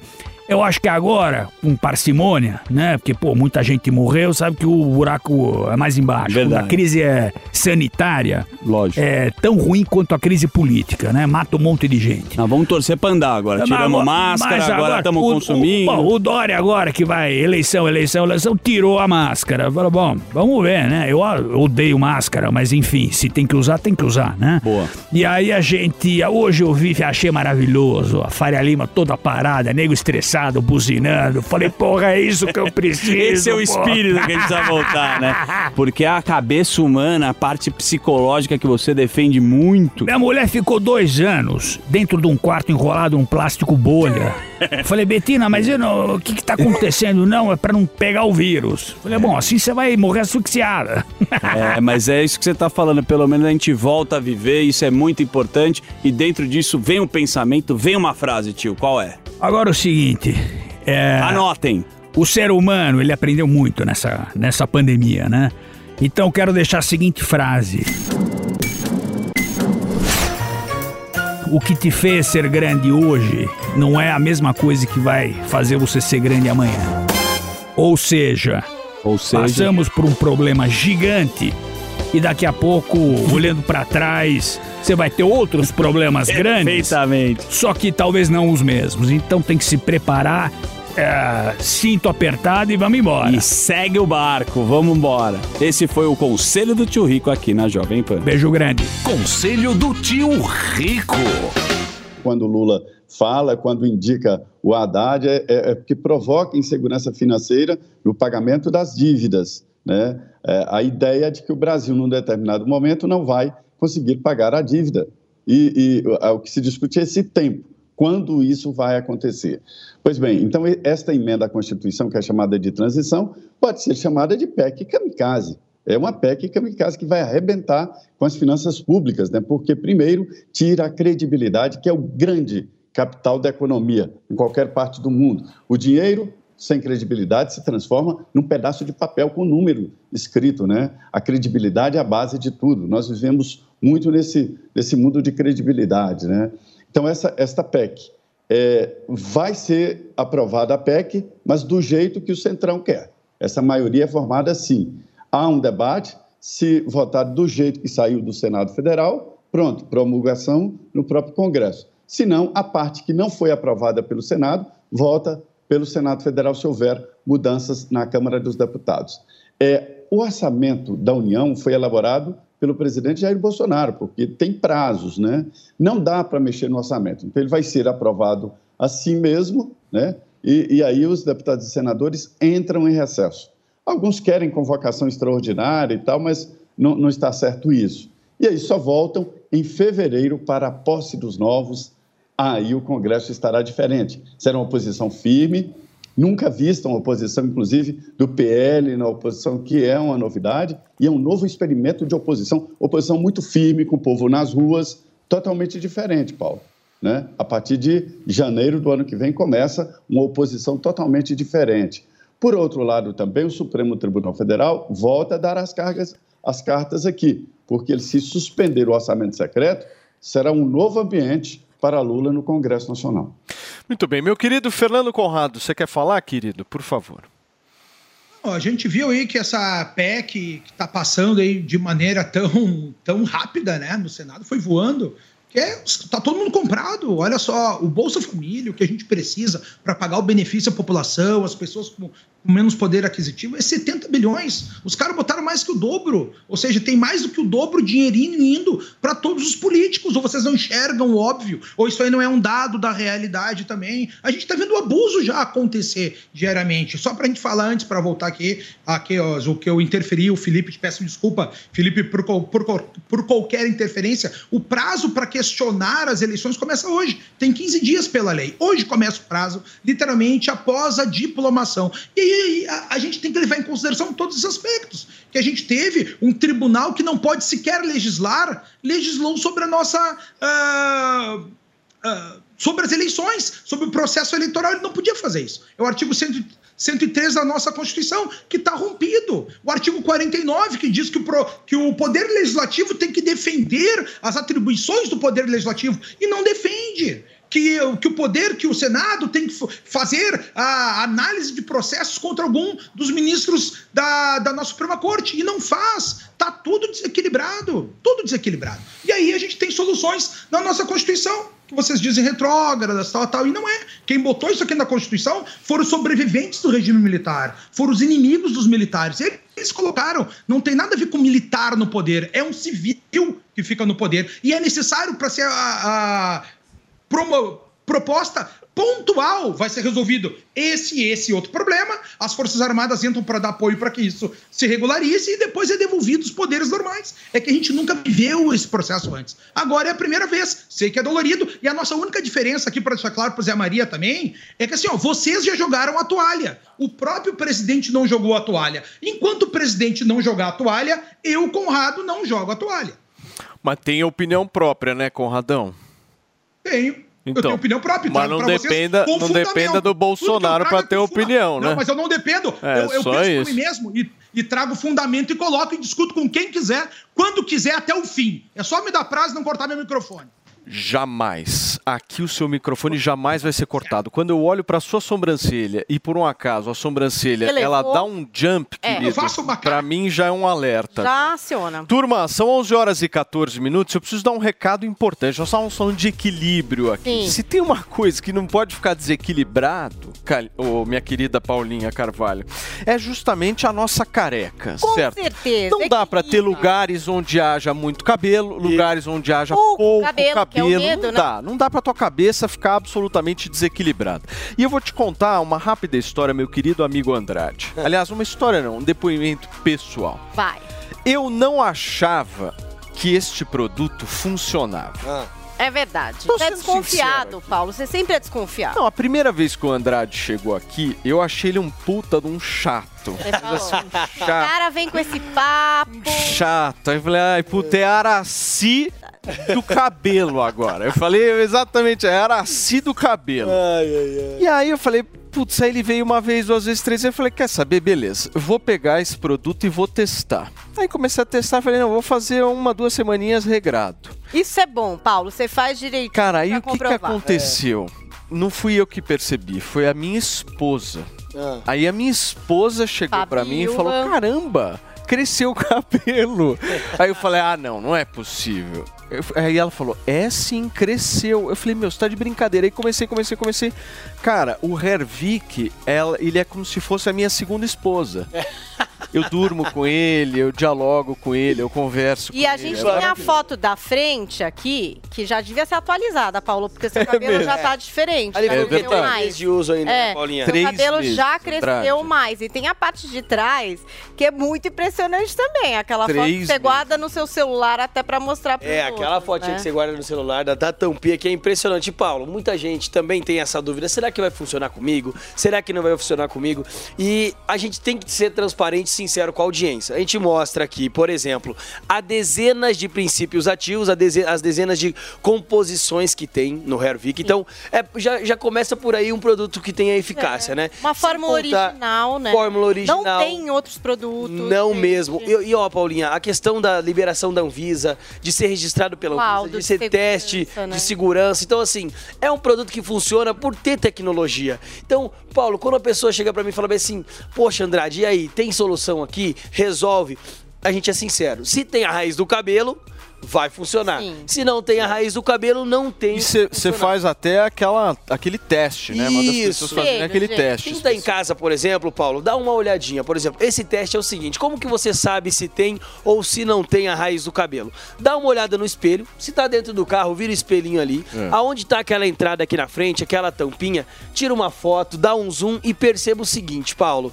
Se tiver aquela penugem, aquele pelo bem clarinho, e você que tá ficando careca usar o Hervik, esse pelo clarinho, essa penugem, ela vai começar a engrossar, vai começar a dar volume no seu cabelo e automaticamente vai começar a preencher essa falha, essa entrada. Então, assim, gente, se tem a raiz, a salvação. Se não tem a raiz, a gente sabe que daí realmente é só um implante Agora, capilar que. Andrade, você veio aqui alguns minutos e conseguiu dar um lote pra gente com aquele Meio valor. lote. Meio, perdão. Pois meio é, lote, exatamente. Foram só os 100 primeiros. Pouca meio gente. lote com aquele valor de preço de Black Friday. Exato. 60% de Sim. desconto mais os dois Mais os brindes dois da brindes. Paulista. Maravilhosos Você, por aqui um acaso, consegue estender um pouquinho mais isso? Eu vou estender um prazo, viu, de tempo, Paulo. Por quê? Porque às vezes a pessoa liga, a gente, a gente sabe que esgota muito rápido. Então, Tá. assim, eu vou conseguir manter, gente, é só hoje, mais cinco minutinhos pra aproveitar Boa. 60% de desconto. A gente já falou aqui da segurança do Hervik, a gente já mostrou os antes e depois que a gente recebe, recebe dezenas,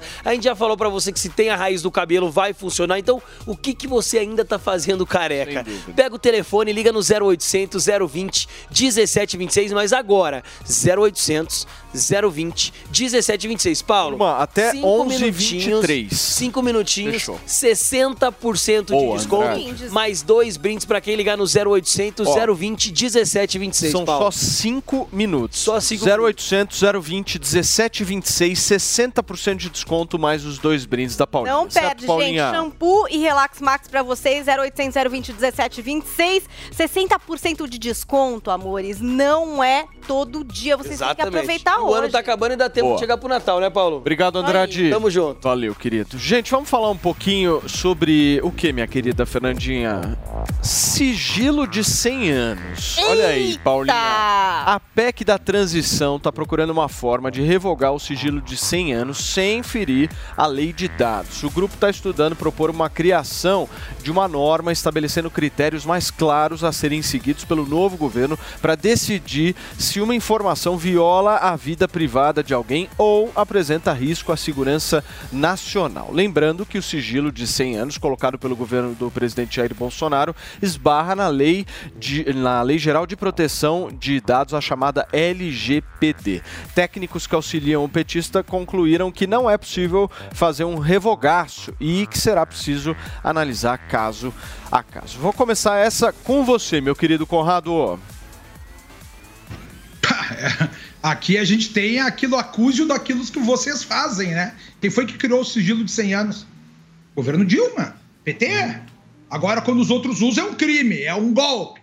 Né? Mas quando eles usam, não, é pela democracia, é uma escolha cidadã, é o país da piada pronta, acuse daquilo que vocês são. Agora estão fazendo a mesma coisa, dizendo que o, o Brasil, o Bolsonaro quebrou o Brasil. Veio o Paulo Guedes ontem coitadinho do Paulo Guedes aí. Agora a gente tem. Cara, a gente tá saindo do Paulo Guedes pro Fernando Haddad. Olha a piada pronta que é o Brasil. E a gente tá vendo todo mundo sendo manipulado. Agora vai ser isso, vai estar todo mundo, os jornalistas, rindo das falinhas do Lula. Vocês viram no dia do anúncio dos seus ministros, todo mundo. Começou, agora Margarete Menezes na cultura, querido. Agora vamos adiante. Tem nem que comentar isso aí. O que, que foi, Filipão? Eu acho, eu acho engraçado o deboche do Conrado. Eu achei maravilhoso. Vamos lá, sigamos. Tomezinho, e aí? Esse sigilo? Não, vamos, Ai, vamos ai. primeiro explicar um pouquinho Por melhor, favor. Paulo, porque isso foi criado. Nossa, você fez até uma, Eu fiz, porque esse assunto texto é muito aí importante. no caderno. É um. É uma lauda, Mostra, é. mostra o caderno. É uma olha, lauda, Olha é. que Esse sensacional. homem Tomé. estuda, você tá achando que ele chega aqui Esse assim? assunto é um assunto delicado, ele tem que ser explicado de maneira clara para a população. Existe uma lei que é a Lei de Acesso à Informação.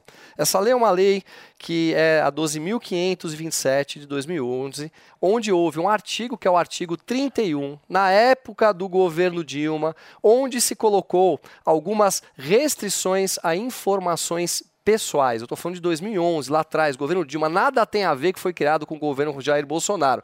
Precisamos esclarecer tudo isso. Inclusive, ela foi usada com documentos da Odebrecht, para que esses documentos não tivessem a transparência e a publicidade. Ela foi usada também naquele e-mail daquele servidor público conhecido como Bessias, não sei se vocês se recordam, vocês se lembram, na época que a Dilma, ela deu pro, pro, pro, pro Lula né, uma, uma carta dizendo, Lula, olha, se alguma coisa acontecer, tá aqui a carta, você apresente que você vira ministro, para que você possa ter foro privilegiado e não vá para cadeia. Isso também foi utilizado com esse servidor, foi utilizado pelo presidente Bolsonaro na carteira de vacinação dele, ele não queria que a carteira de vacinação dele tivesse exposta. E além de tudo isso, essa é uma lei que, caso haja qualquer tipo de problema jurídico, criminal, ela pode ser quebrada. Isso é para poder preservar, né? Estou pondo aqui entre aspas, não estou justificando de maneira nenhuma e nem aceitando, que se possa ter um pouco de privacidade na vida pessoal. Mas como tudo na política, se utilizam para dizer a lei de Bolsonaro de proteção de informações de 100 anos. Então é importante explicar para a sociedade sociedade que isso é uma forma que foi colocada na campanha para poder, como sempre, né, jogar em cima do presidente Bolsonaro alguma culpa que não é dele, como a gente viu acontecer muitas vezes nos últimos anos. Agora, será que esse sigilo vai ser quebrado? O que foi, Conradão? O que, que é? Cara, notícia de ontem. Lula escolhe o Jorge Messias, o Messias da Dilma, para ministro da AGU, Advocacia Geral da União. O Messias que ia tirar o Lula da cadeia, sendo ministro indicado pela Dilma, agora é vai ser ministro da AGU. E vocês acham que a gente tá no país sério? Vocês acham que tem que, que jogar a toalha no chão? Vocês estão brincando com. Ô, Tomé, o Bessias, ministro da AGU, diz o jornal Metrópolis no dia 11 de 12 de 2022. Quer falar, Tomé? Por favor. Não, eu acho que a gente já falou tudo. O Brasil, infelizmente, está de ponta cabeça, há uma grande inversão de valores que a gente percebe, e acho que é por conta disso que está todo mundo tão indignado e a gente tem esses debates aqui tão calorosos todos os dias. Muito bem. Não querendo de maneira nenhuma provocar vocês dois antes de passar para o nosso querido Zé Maria Trindade, mas eu sempre gosto de jogar uma florzinha de sal, minha querida Paulinha. Eu sei, é aquele temperinho. Exatamente. Vocês trouxeram aqui dizendo que a Dilma criou essa lei eh, de sigilo de 100 anos. Mas o Bolsonaro não se elegeu dizendo que faria diferente do PT, então vocês estão me dizendo aqui que o Bolsonaro assumiu o poder, foi lá e fez igual ao PT. Não, não foi isso que eu disse, Não? Paulo. Não, não disse Então me isso. explica, por favor. Essa querido. lei, ela é uma lei que ela foi criada para que pudesse se preservar Acorda aí, Conradão. intimidade, a intimidade pessoal de parlamentares. Ela pode ser utilizada e ela pode ser quebrada em qualquer tipo de ação judicial. O que eu quis colocar aqui simplesmente é que se causa uma polêmica enorme em volta de tudo isso de maneira, é, é, de maneira política, da mesma coisa que aconteceu com o presidente Bolsonaro de diversas vezes ao longo da campanha. Nós Mas vimos o- isso o acontecer Tomé, muitas vezes. Uma dúvida, uma pergunta. Vamos lá. A lei é a mesma para o Conrado, para o Paulo, para o Tomé e tal. O Bolsonaro foi lá e decretou sigilo de 100 anos, beleza? Ele não decretou sigilo de Tudo 100 bem, anos, Paulo, ele não usou é a lei. Ele usou a lei, mas, Mas a- ele usou a lei para a carteira de vacinação dele. Eu Beleza. quero que olhem minha carteira de O vacinação. meu ponto é o seguinte: se fosse o PT, vocês estariam com esse mesmo discurso? Mas o PT não acabou de fazer isso aqui? O PT fez várias vezes. Não, meu ponto é esse. Vocês Não, defenderiam que acham o PT criasse sigilo em Fazer gastos uso do sigilo. que fosse pouco Mas transparente nesse Mas sentido vamos lá, também? essa lei não ou, é uma lei Ou sigilo. muda, o que Essa muda é quem faz. Essa, não lei, não é, que essa faz. lei não é uma lei de sigilo de gastos. Nós estamos desvirtuando o que é a lei. quero entender. Essa É. lei é uma lei para que você possa ter privacidade pessoal. dados Ou seja, a Michelle Bolsonaro tem alguma coisa pessoal, como aconteceu também. Ela pediu sigilo dos locais aonde ela passou nos últimos anos, por algum motivo. Agora não tem a história completa. Não tem nada a ver com sigilo fiscal. Não tem. é, gente, estão desvirtuando Com Odebrecht, a lei. né? Estão desvirtuando. coisas, né? Muito bem. Zé Maria Trindade, por favor, você acha que esse sigilo vai ser quebrado ou não? Olha, Paulo, eu acho que não. É, na verdade, essa lei foi criada por Lula, né? Mandou ao Congresso e sancionada por Dilma, acho que 2011, se, se não me engano. E, e a ideia é essa mesma, sigilo pessoal, por exemplo, é, é de coisas pessoais. E a própria lei diz que ele pode ser quebrado com autorização expressa da pessoa que está envolvida no sigilo, né? Isso é um sigilo pessoal. Não vale aí, como disse muito bem o, o Tomé, é qualquer informação considerada pública, que a própria lei da transparência coloca obrigatória. E o irônico é que esta lei foi criada não para definir 100 anos, mas para evitar o sigilo eterno. Antigamente era o sigilo eterno. E essa lei criada para acabar com o sigilo eterno. E ficaram ali prazos, 15 anos, 20 anos e o de 100 anos, é, é, exclusivamente é, pessoal. Paulo, eu, eu, queria dizer o seguinte: a, a, transição que está em jogo, e a hora que eu vi o, o, o Conrado arregaçando as mangas, ele falou assim: Nossa Senhora, vem coisa pesada. Mas a situação é a seguinte: é, a transição vai fazer uma covardia. Vai pegar todos os dados fornecidos pelo governo do presidente Jair Bolsonaro, né? E vai levar para a transição e fazer uma crítica dura à gestão Bolsonaro. Quer dizer, vai usar os dados que estão ali, que foram colocados de boa fé pelo governo, e o Lula vai fazer ler um relatório amanhã de pau no governo Bolsonaro. Né? É uma versão dele dizendo: olha como nós recebemos o governo. E é preciso que o presidente Jair Bolsonaro reaja, que o Paulo Guedes venha a público, e ele já está fazendo isso, né, para se contrapor e mostrar os dados reais e os números reais do atual governo. Para você ter uma ideia, esse relatório vai falar da educação, da saúde e de vários setores. Sobre o sigilo também, me informaram que há uma possibilidade nesse revogaço, está sendo estudado, de revogar o, o decreto de perdão para o, o, o deputado Daniel. Né? E alguns juristas dizem que isso é impossível. Outros dizem que, por não ter passado pelo Supremo, ou seja, não ter transitado em julgado, é possível que um decreto do, do presidente da República possa invalidar o decreto do presidente Jair Bolsonaro, que perdoou aquela, aquela condenação estúpida de oito anos e, e, e nove meses para o deputado Daniel Silveira. Muito bem, gente, nós estamos ao vivo aqui na Jovem Pan, são 11 horas e 28 minutos. Olá, mulheres positivas! Essa semana eu recebi a Dani Marques, presidente da Caixa. Você perdeu? Confere aí o nosso papo. Lá atrás, você imaginaria que você fosse chegar onde você chegou? Nunca imaginei que eu fosse ter vida pública, né? E a, a vida vai abrindo os caminhos, mas eu não tenho limite para usar de sonho, não. Então, ouvi que também mercado financeiro não era para mulher, eu queria operar bolsa primeiro, meu primeiro sonho era esse, operar bolsa, né, aquele negócio de mesa de operações e tal. Não, isso aí não é ambiente para mulher e eu não, não, não dou muita bola para isso não, sabe? Meio que vai lá e faz. E acho que hoje, olhando para trás e refletindo, eu acho que o que marca é isso. Assim, eu não tenho muito limite para sonhar e também não tenho muito medo é, de obstáculo não, assim, se acho que quem sabe aonde a gente vai é a gente mesmo, né? Então eu eu me escuto e vou. Sim, se eu estiver fazendo o que eu gosto, eu faço bem feito. E aí, gostou? Então baixe o Panflix e assista a entrevista completa. É de graça.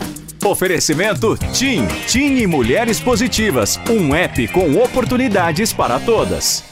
Você sabia que a TIM é parceira do projeto Mulheres Positivas? Todas as clientes TIM têm acesso gratuito ao aplicativo para poderem se desenvolver profissionalmente, com cursos de diversas áreas, encontrar vagas de emprego e ainda ficar perto de onde elas sonham chegar. E sua empresa pode ajudá-las a crescer ainda mais. Seja também um parceiro e ajude a valorizar o talento de muitas mulheres. Baixe o app Mulheres Positivas para saber mais e venha fazer parte desse movimento.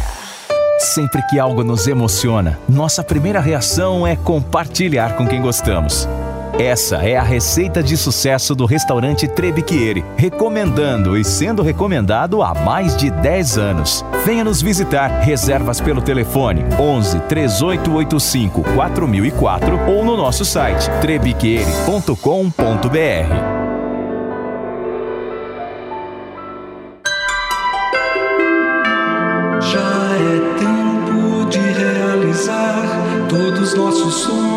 conquistar. Vamos juntos para onde tem mais amigos, mais amor também. Loja 100 Esperança vem para ficar.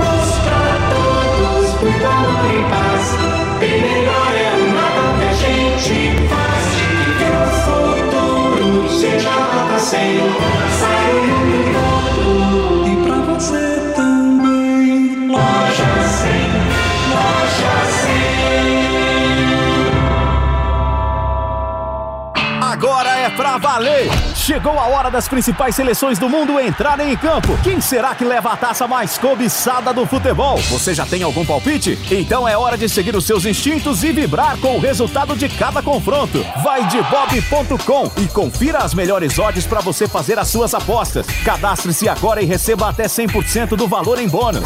Vai de bob.com. Na dúvida, vai de Bob.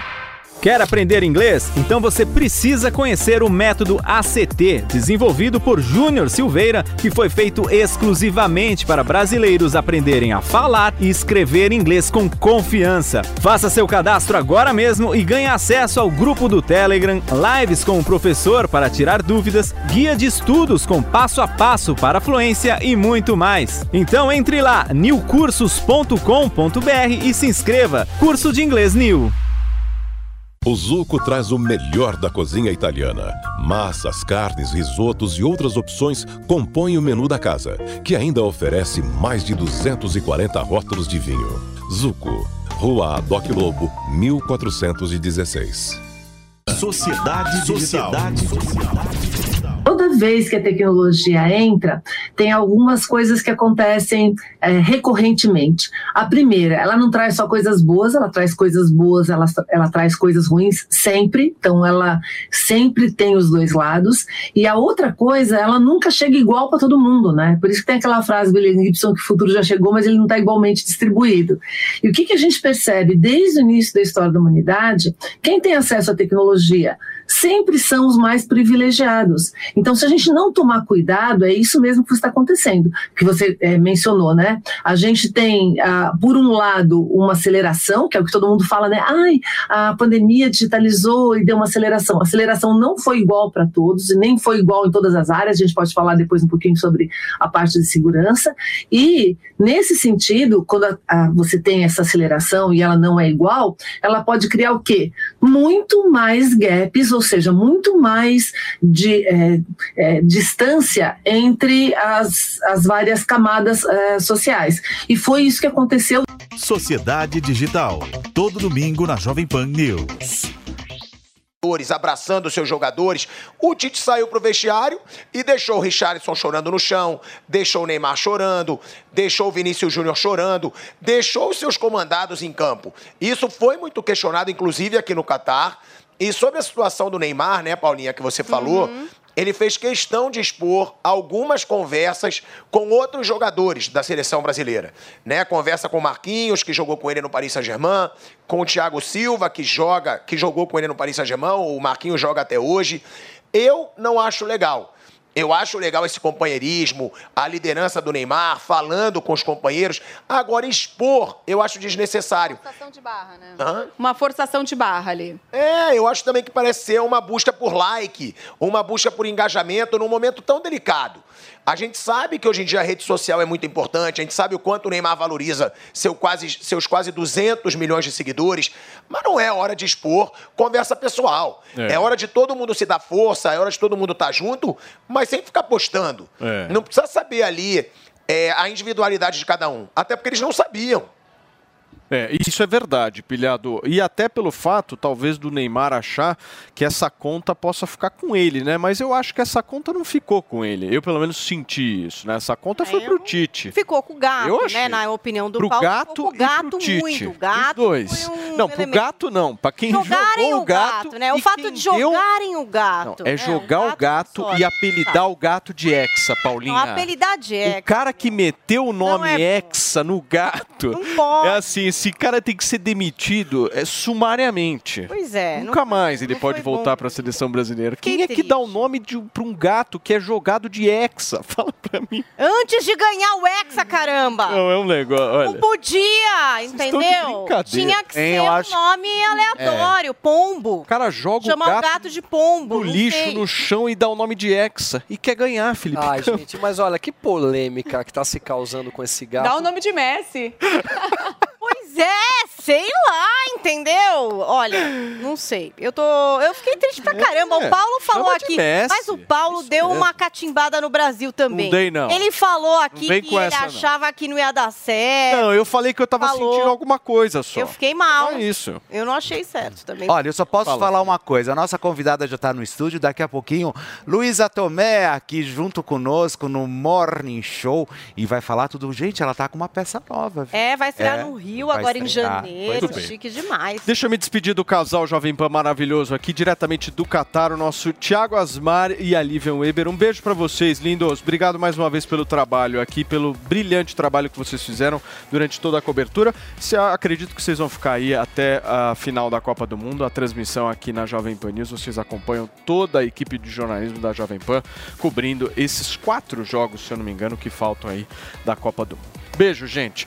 E olha só, gente, a Jojo Todinho que soltou o verbo contra o, Ti, o Tite, Felipe Campos. O que, que a Jojo... Olha, na, na, na última sexta-feira, na última sexta-feira, a Jojo também está integrando o grupo ali do Central na Copa. E aí o que aconteceu? Brasil perdeu. Mas na sexta-feira, Jojo Todinho não poupou, mas não poupou a sua fúria e lascou o verbo na Rede Globo de televisão e principalmente falou que ela quer ser amiga, que ela quer ser amiga do Neto agora. Gente. É, olha só, mas tem um vídeo disso aí, querem ver, ó?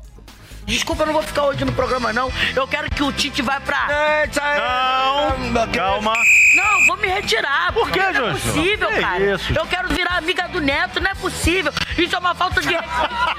Amiga do Neto. Eles deu as costas pra gente, entendeu? Então, o povo gastando 300 e pouco pra comprar uma blusa, pra todo mundo vibrar a favor do Brasil. E ele vem me fazer uma palhaçada dessa, cara. Olha, o- ele tirou o militão. O militão tava arrasando ali. Tirou o militão, deu mole, a Croácia foi lá, fez gol. Ele toda hora tava defendendo, tô errada. Eu não entendo de futebol, mas quem viu o jogo, viu que o negócio tava. Poxa! Nossa, senhora! Fê, meu Ficou Deus. brava. Você viu? Ela ficou Meu. brava, ela ficou brava, lascou ali. O Não Fê- poupou absolutamente Sabe, o- nada. sabe o que eu ia te falar? Ontem É. eu tava assistindo a Débora Seco lá Sei, naquele programa lá do sei. Sport TV. Senti ela um pouco fora ali. É, ela, mas eu acho que Ela não não foi uma tava. boa escolha. Depois assistam, assistam É, eu acho que não falem. foi uma boa escolha. Débora Sexco. Eu senti que, não sei, ela não tava muito confortável. ambientada. ela mesma não tava ali. É, eu acho que não foi uma Tá. boa escolha. Enfim.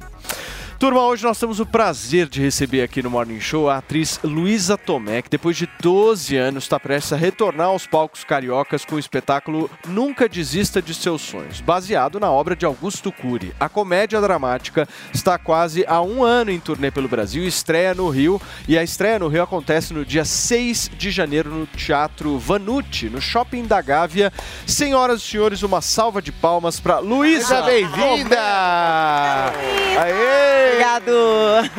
Gostoso. Bem, Luísa. Que, que recebi da Caliente. Poxa, só quero te decepcionar numa coisa. quê?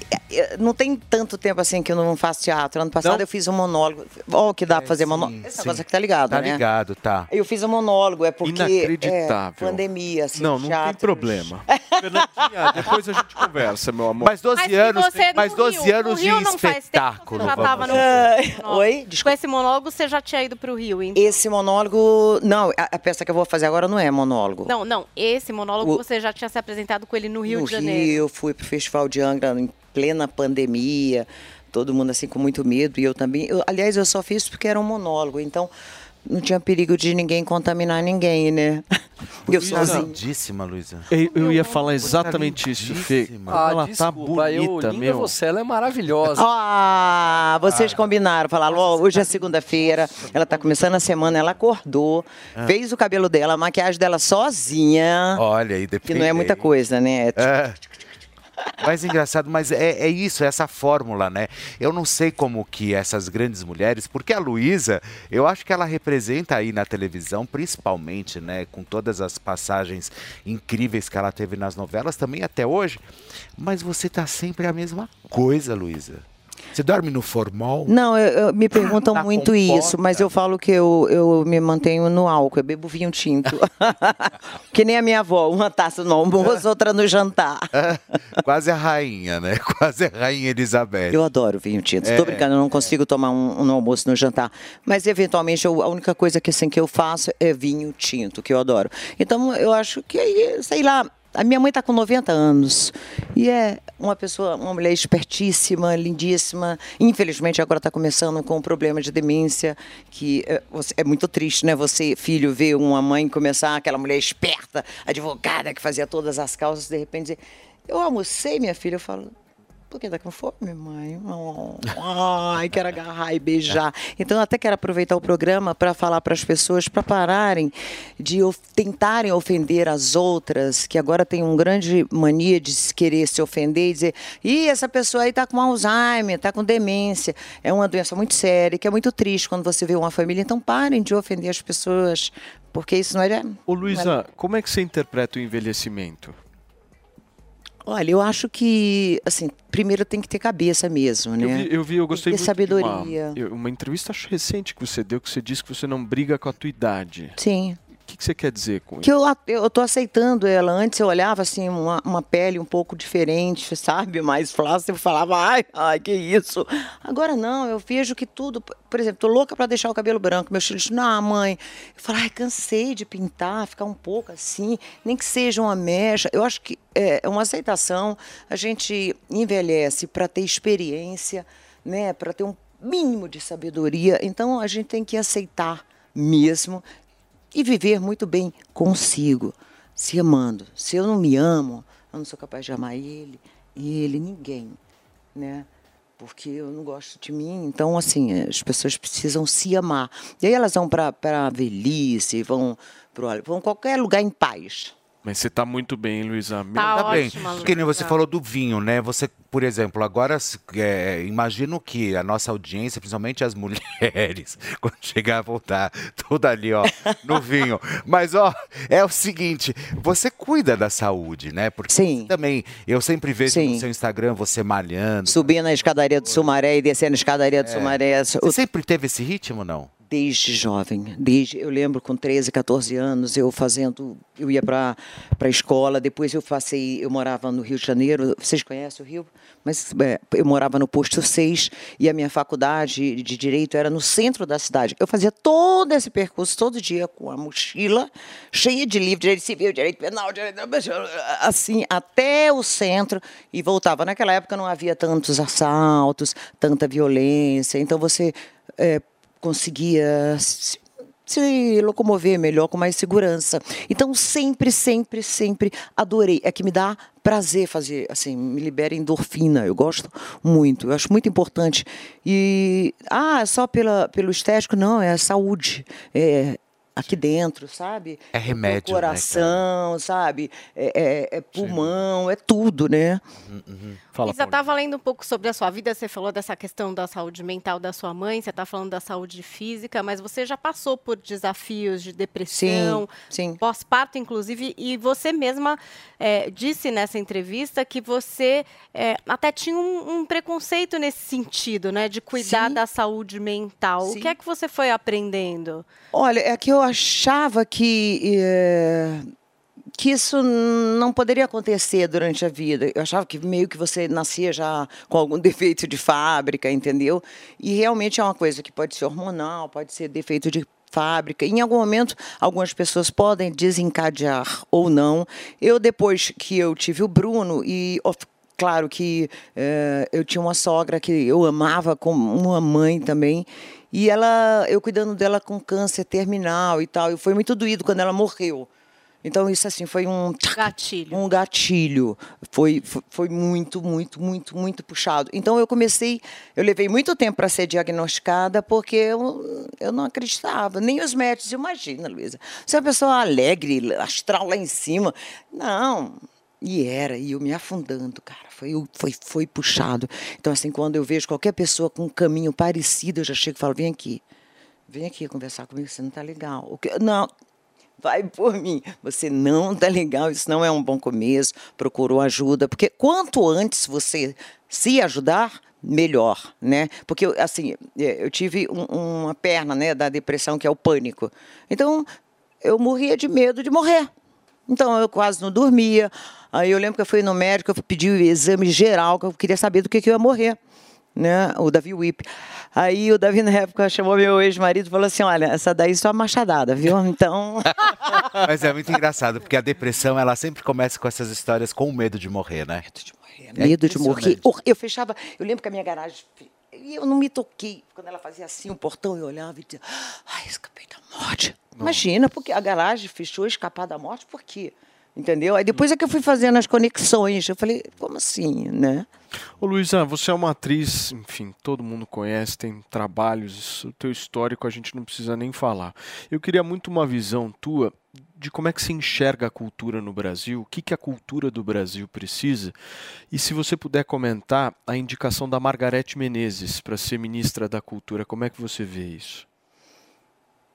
É, eu acho que falta cultura no Brasil.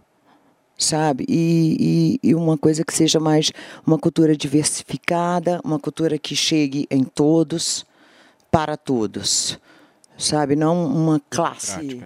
Né? É, eu, eu, não, eu não posso nem falar da Margarete muito, que eu não conheço o histórico dela. Sei que ela é uma cantora muito bacana, baiana e tal.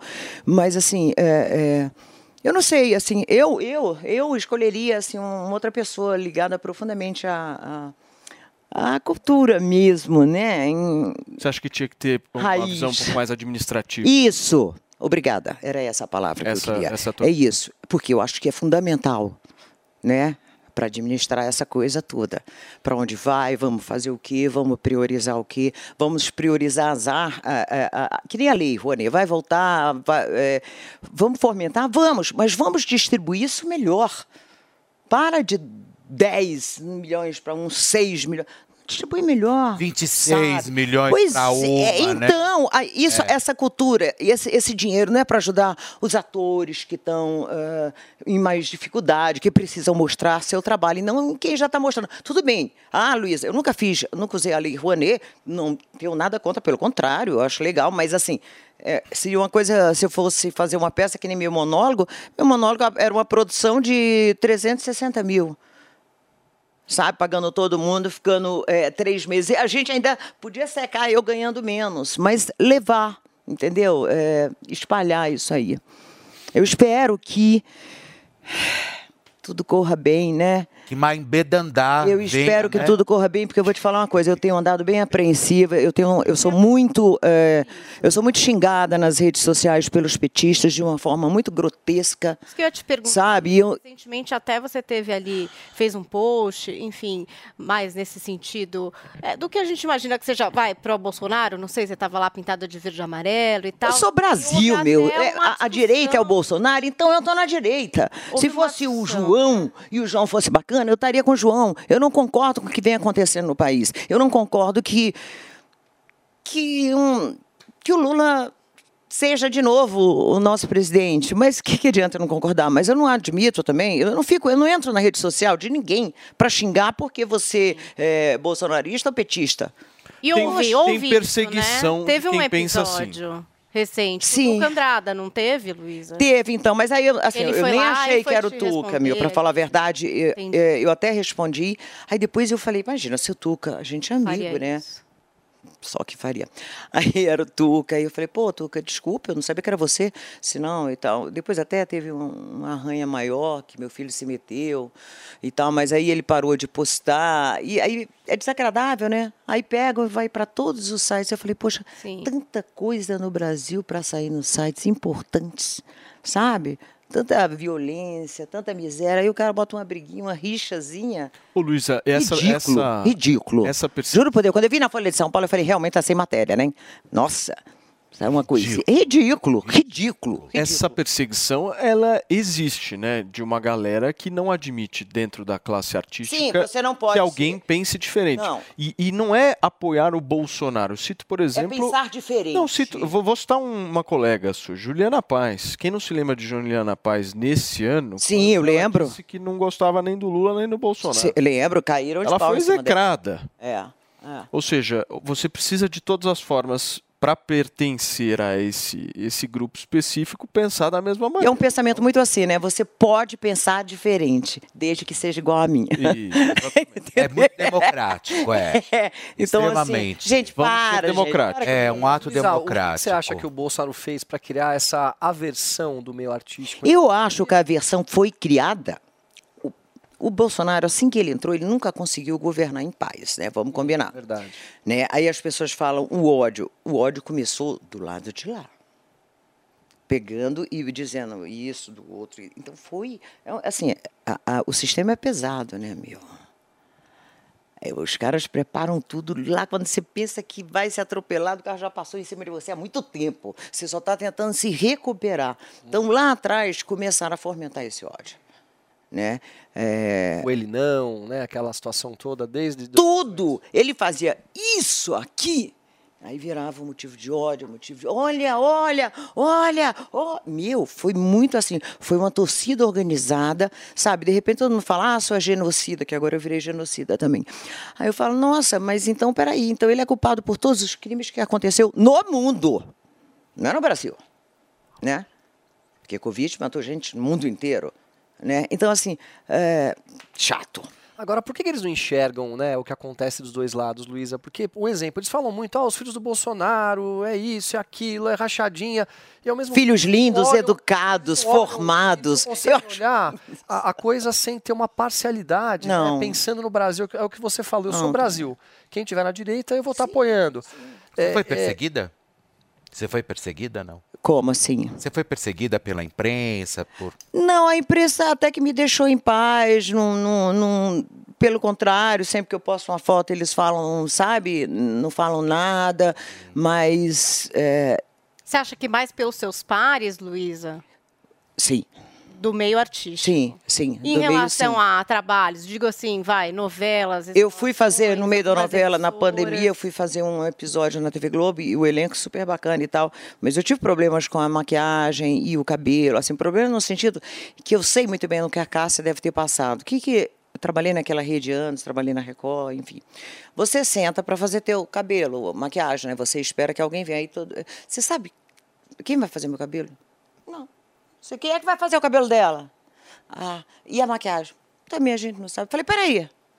Entendeu? Eles te instigam para você dizer Pra dizer que você tá com ataque de estrelismo. exatamente. Entendi. Eles te Entendi. levam a isso. Entendeu? Pela. Não, não sei qual cabelo, não, não sei. Eu falei, mas se vocês não sabem, quem vai fazer? Então, assim, até peguei um, um problema sério na vista, porque usaram um pincel, fiquei internada.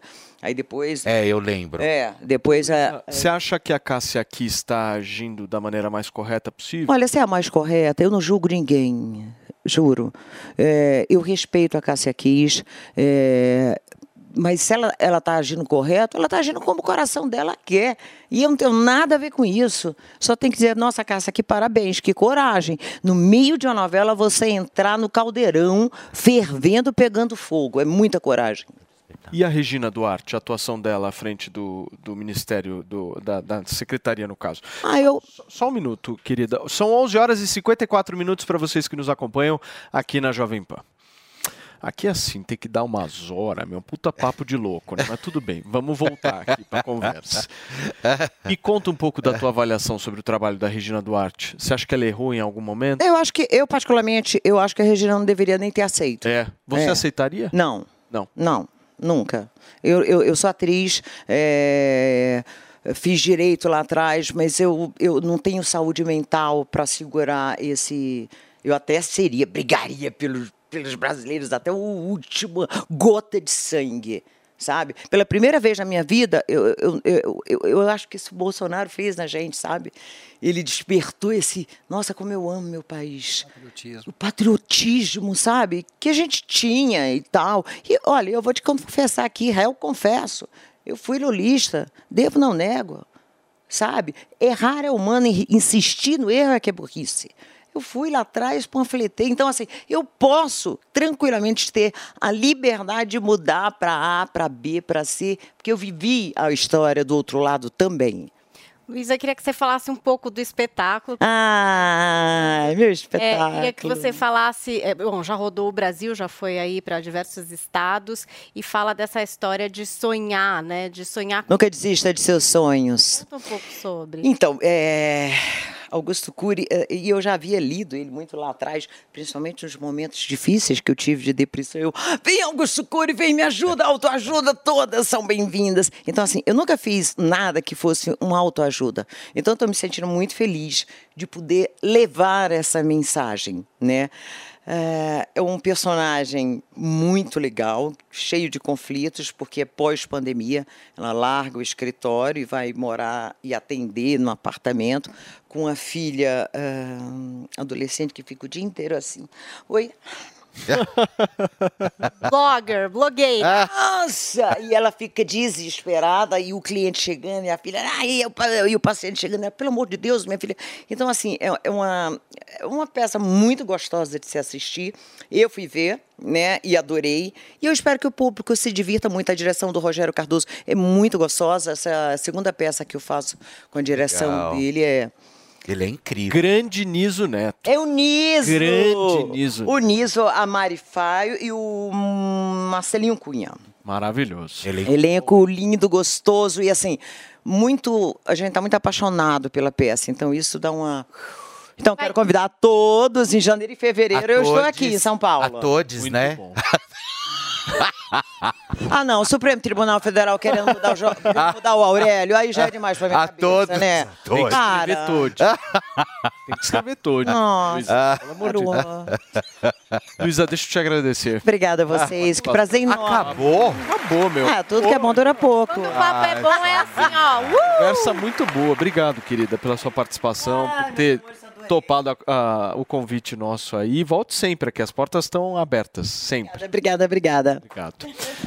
Turma, acho que é isso, né, Paulinha? Temos É tweets? Temos Olha, bons o pessoal, hashtag na próxima Copa, recomendando muita coisa para a próxima seleção daqui a um tempo, que vai para a Copa, vai dar tudo certo. Não joguem o gato de cima da mesa, não deem nome de sorte para nada, entendeu? A sorte só vem sozinha, não adianta você chamar, meus amores. E amanhã tem mais Morning Show aqui na Jovem Pan. Muito bem. Meu querido Felipe Campos, amanhã a gente fala de Carol com K. Carol Amanhã. Ah, pois é, mamacita. Lucas. E amanhã tem a psicóloga Pamela Magalhães. Olha a aqui, Pamela, que faz nosso podcast, o Coração Peludo, que é o de maior audiência aqui da Jovem Pan. A gente vai falar de relacionamento. Como é que você vai voltar a falar com a tia que você brigou, entendeu? Isso é no importante. Natal. Vai Como é que você vai reconciliar a família. na mesma mesa pra comer o vai... peru? Ela vai o ensinar peru. aqui. Ou tem Peru gente da paz. Pra compartilhar Entendeu? o peru tem É. que ter harmonia. Harmonia, paz na família. Até logo, senhoras e senhores. Um Até beijo, amanhã, pessoal. Tchau. A opinião dos nossos comentaristas não reflete necessariamente a opinião do Grupo Jovem Pan de Comunicação. Realização Jovem Pan News. Você ouviu Jovem Pan Morning Show. Oferecimento Loja e 100. Solução completa para você vencer. Loja e 100. Vai lá, Brasil! It is Ryan here, and I have a question for you. What do you do when you win? Like, are you a fist pumper? A woohooer, a hand clapper, a high fiver. I kind of like the high five, but if you want to hone in on those winning moves, check out Chumba Casino. At chumbacasino.com, choose from hundreds of social casino style games for your chance to redeem serious cash prizes. There are new game releases weekly, plus free daily bonuses. So don't wait. Start having the most fun ever at chumbacasino.com. No purchase necessary. Group. Void were prohibited by law. See terms and conditions. 18 plus.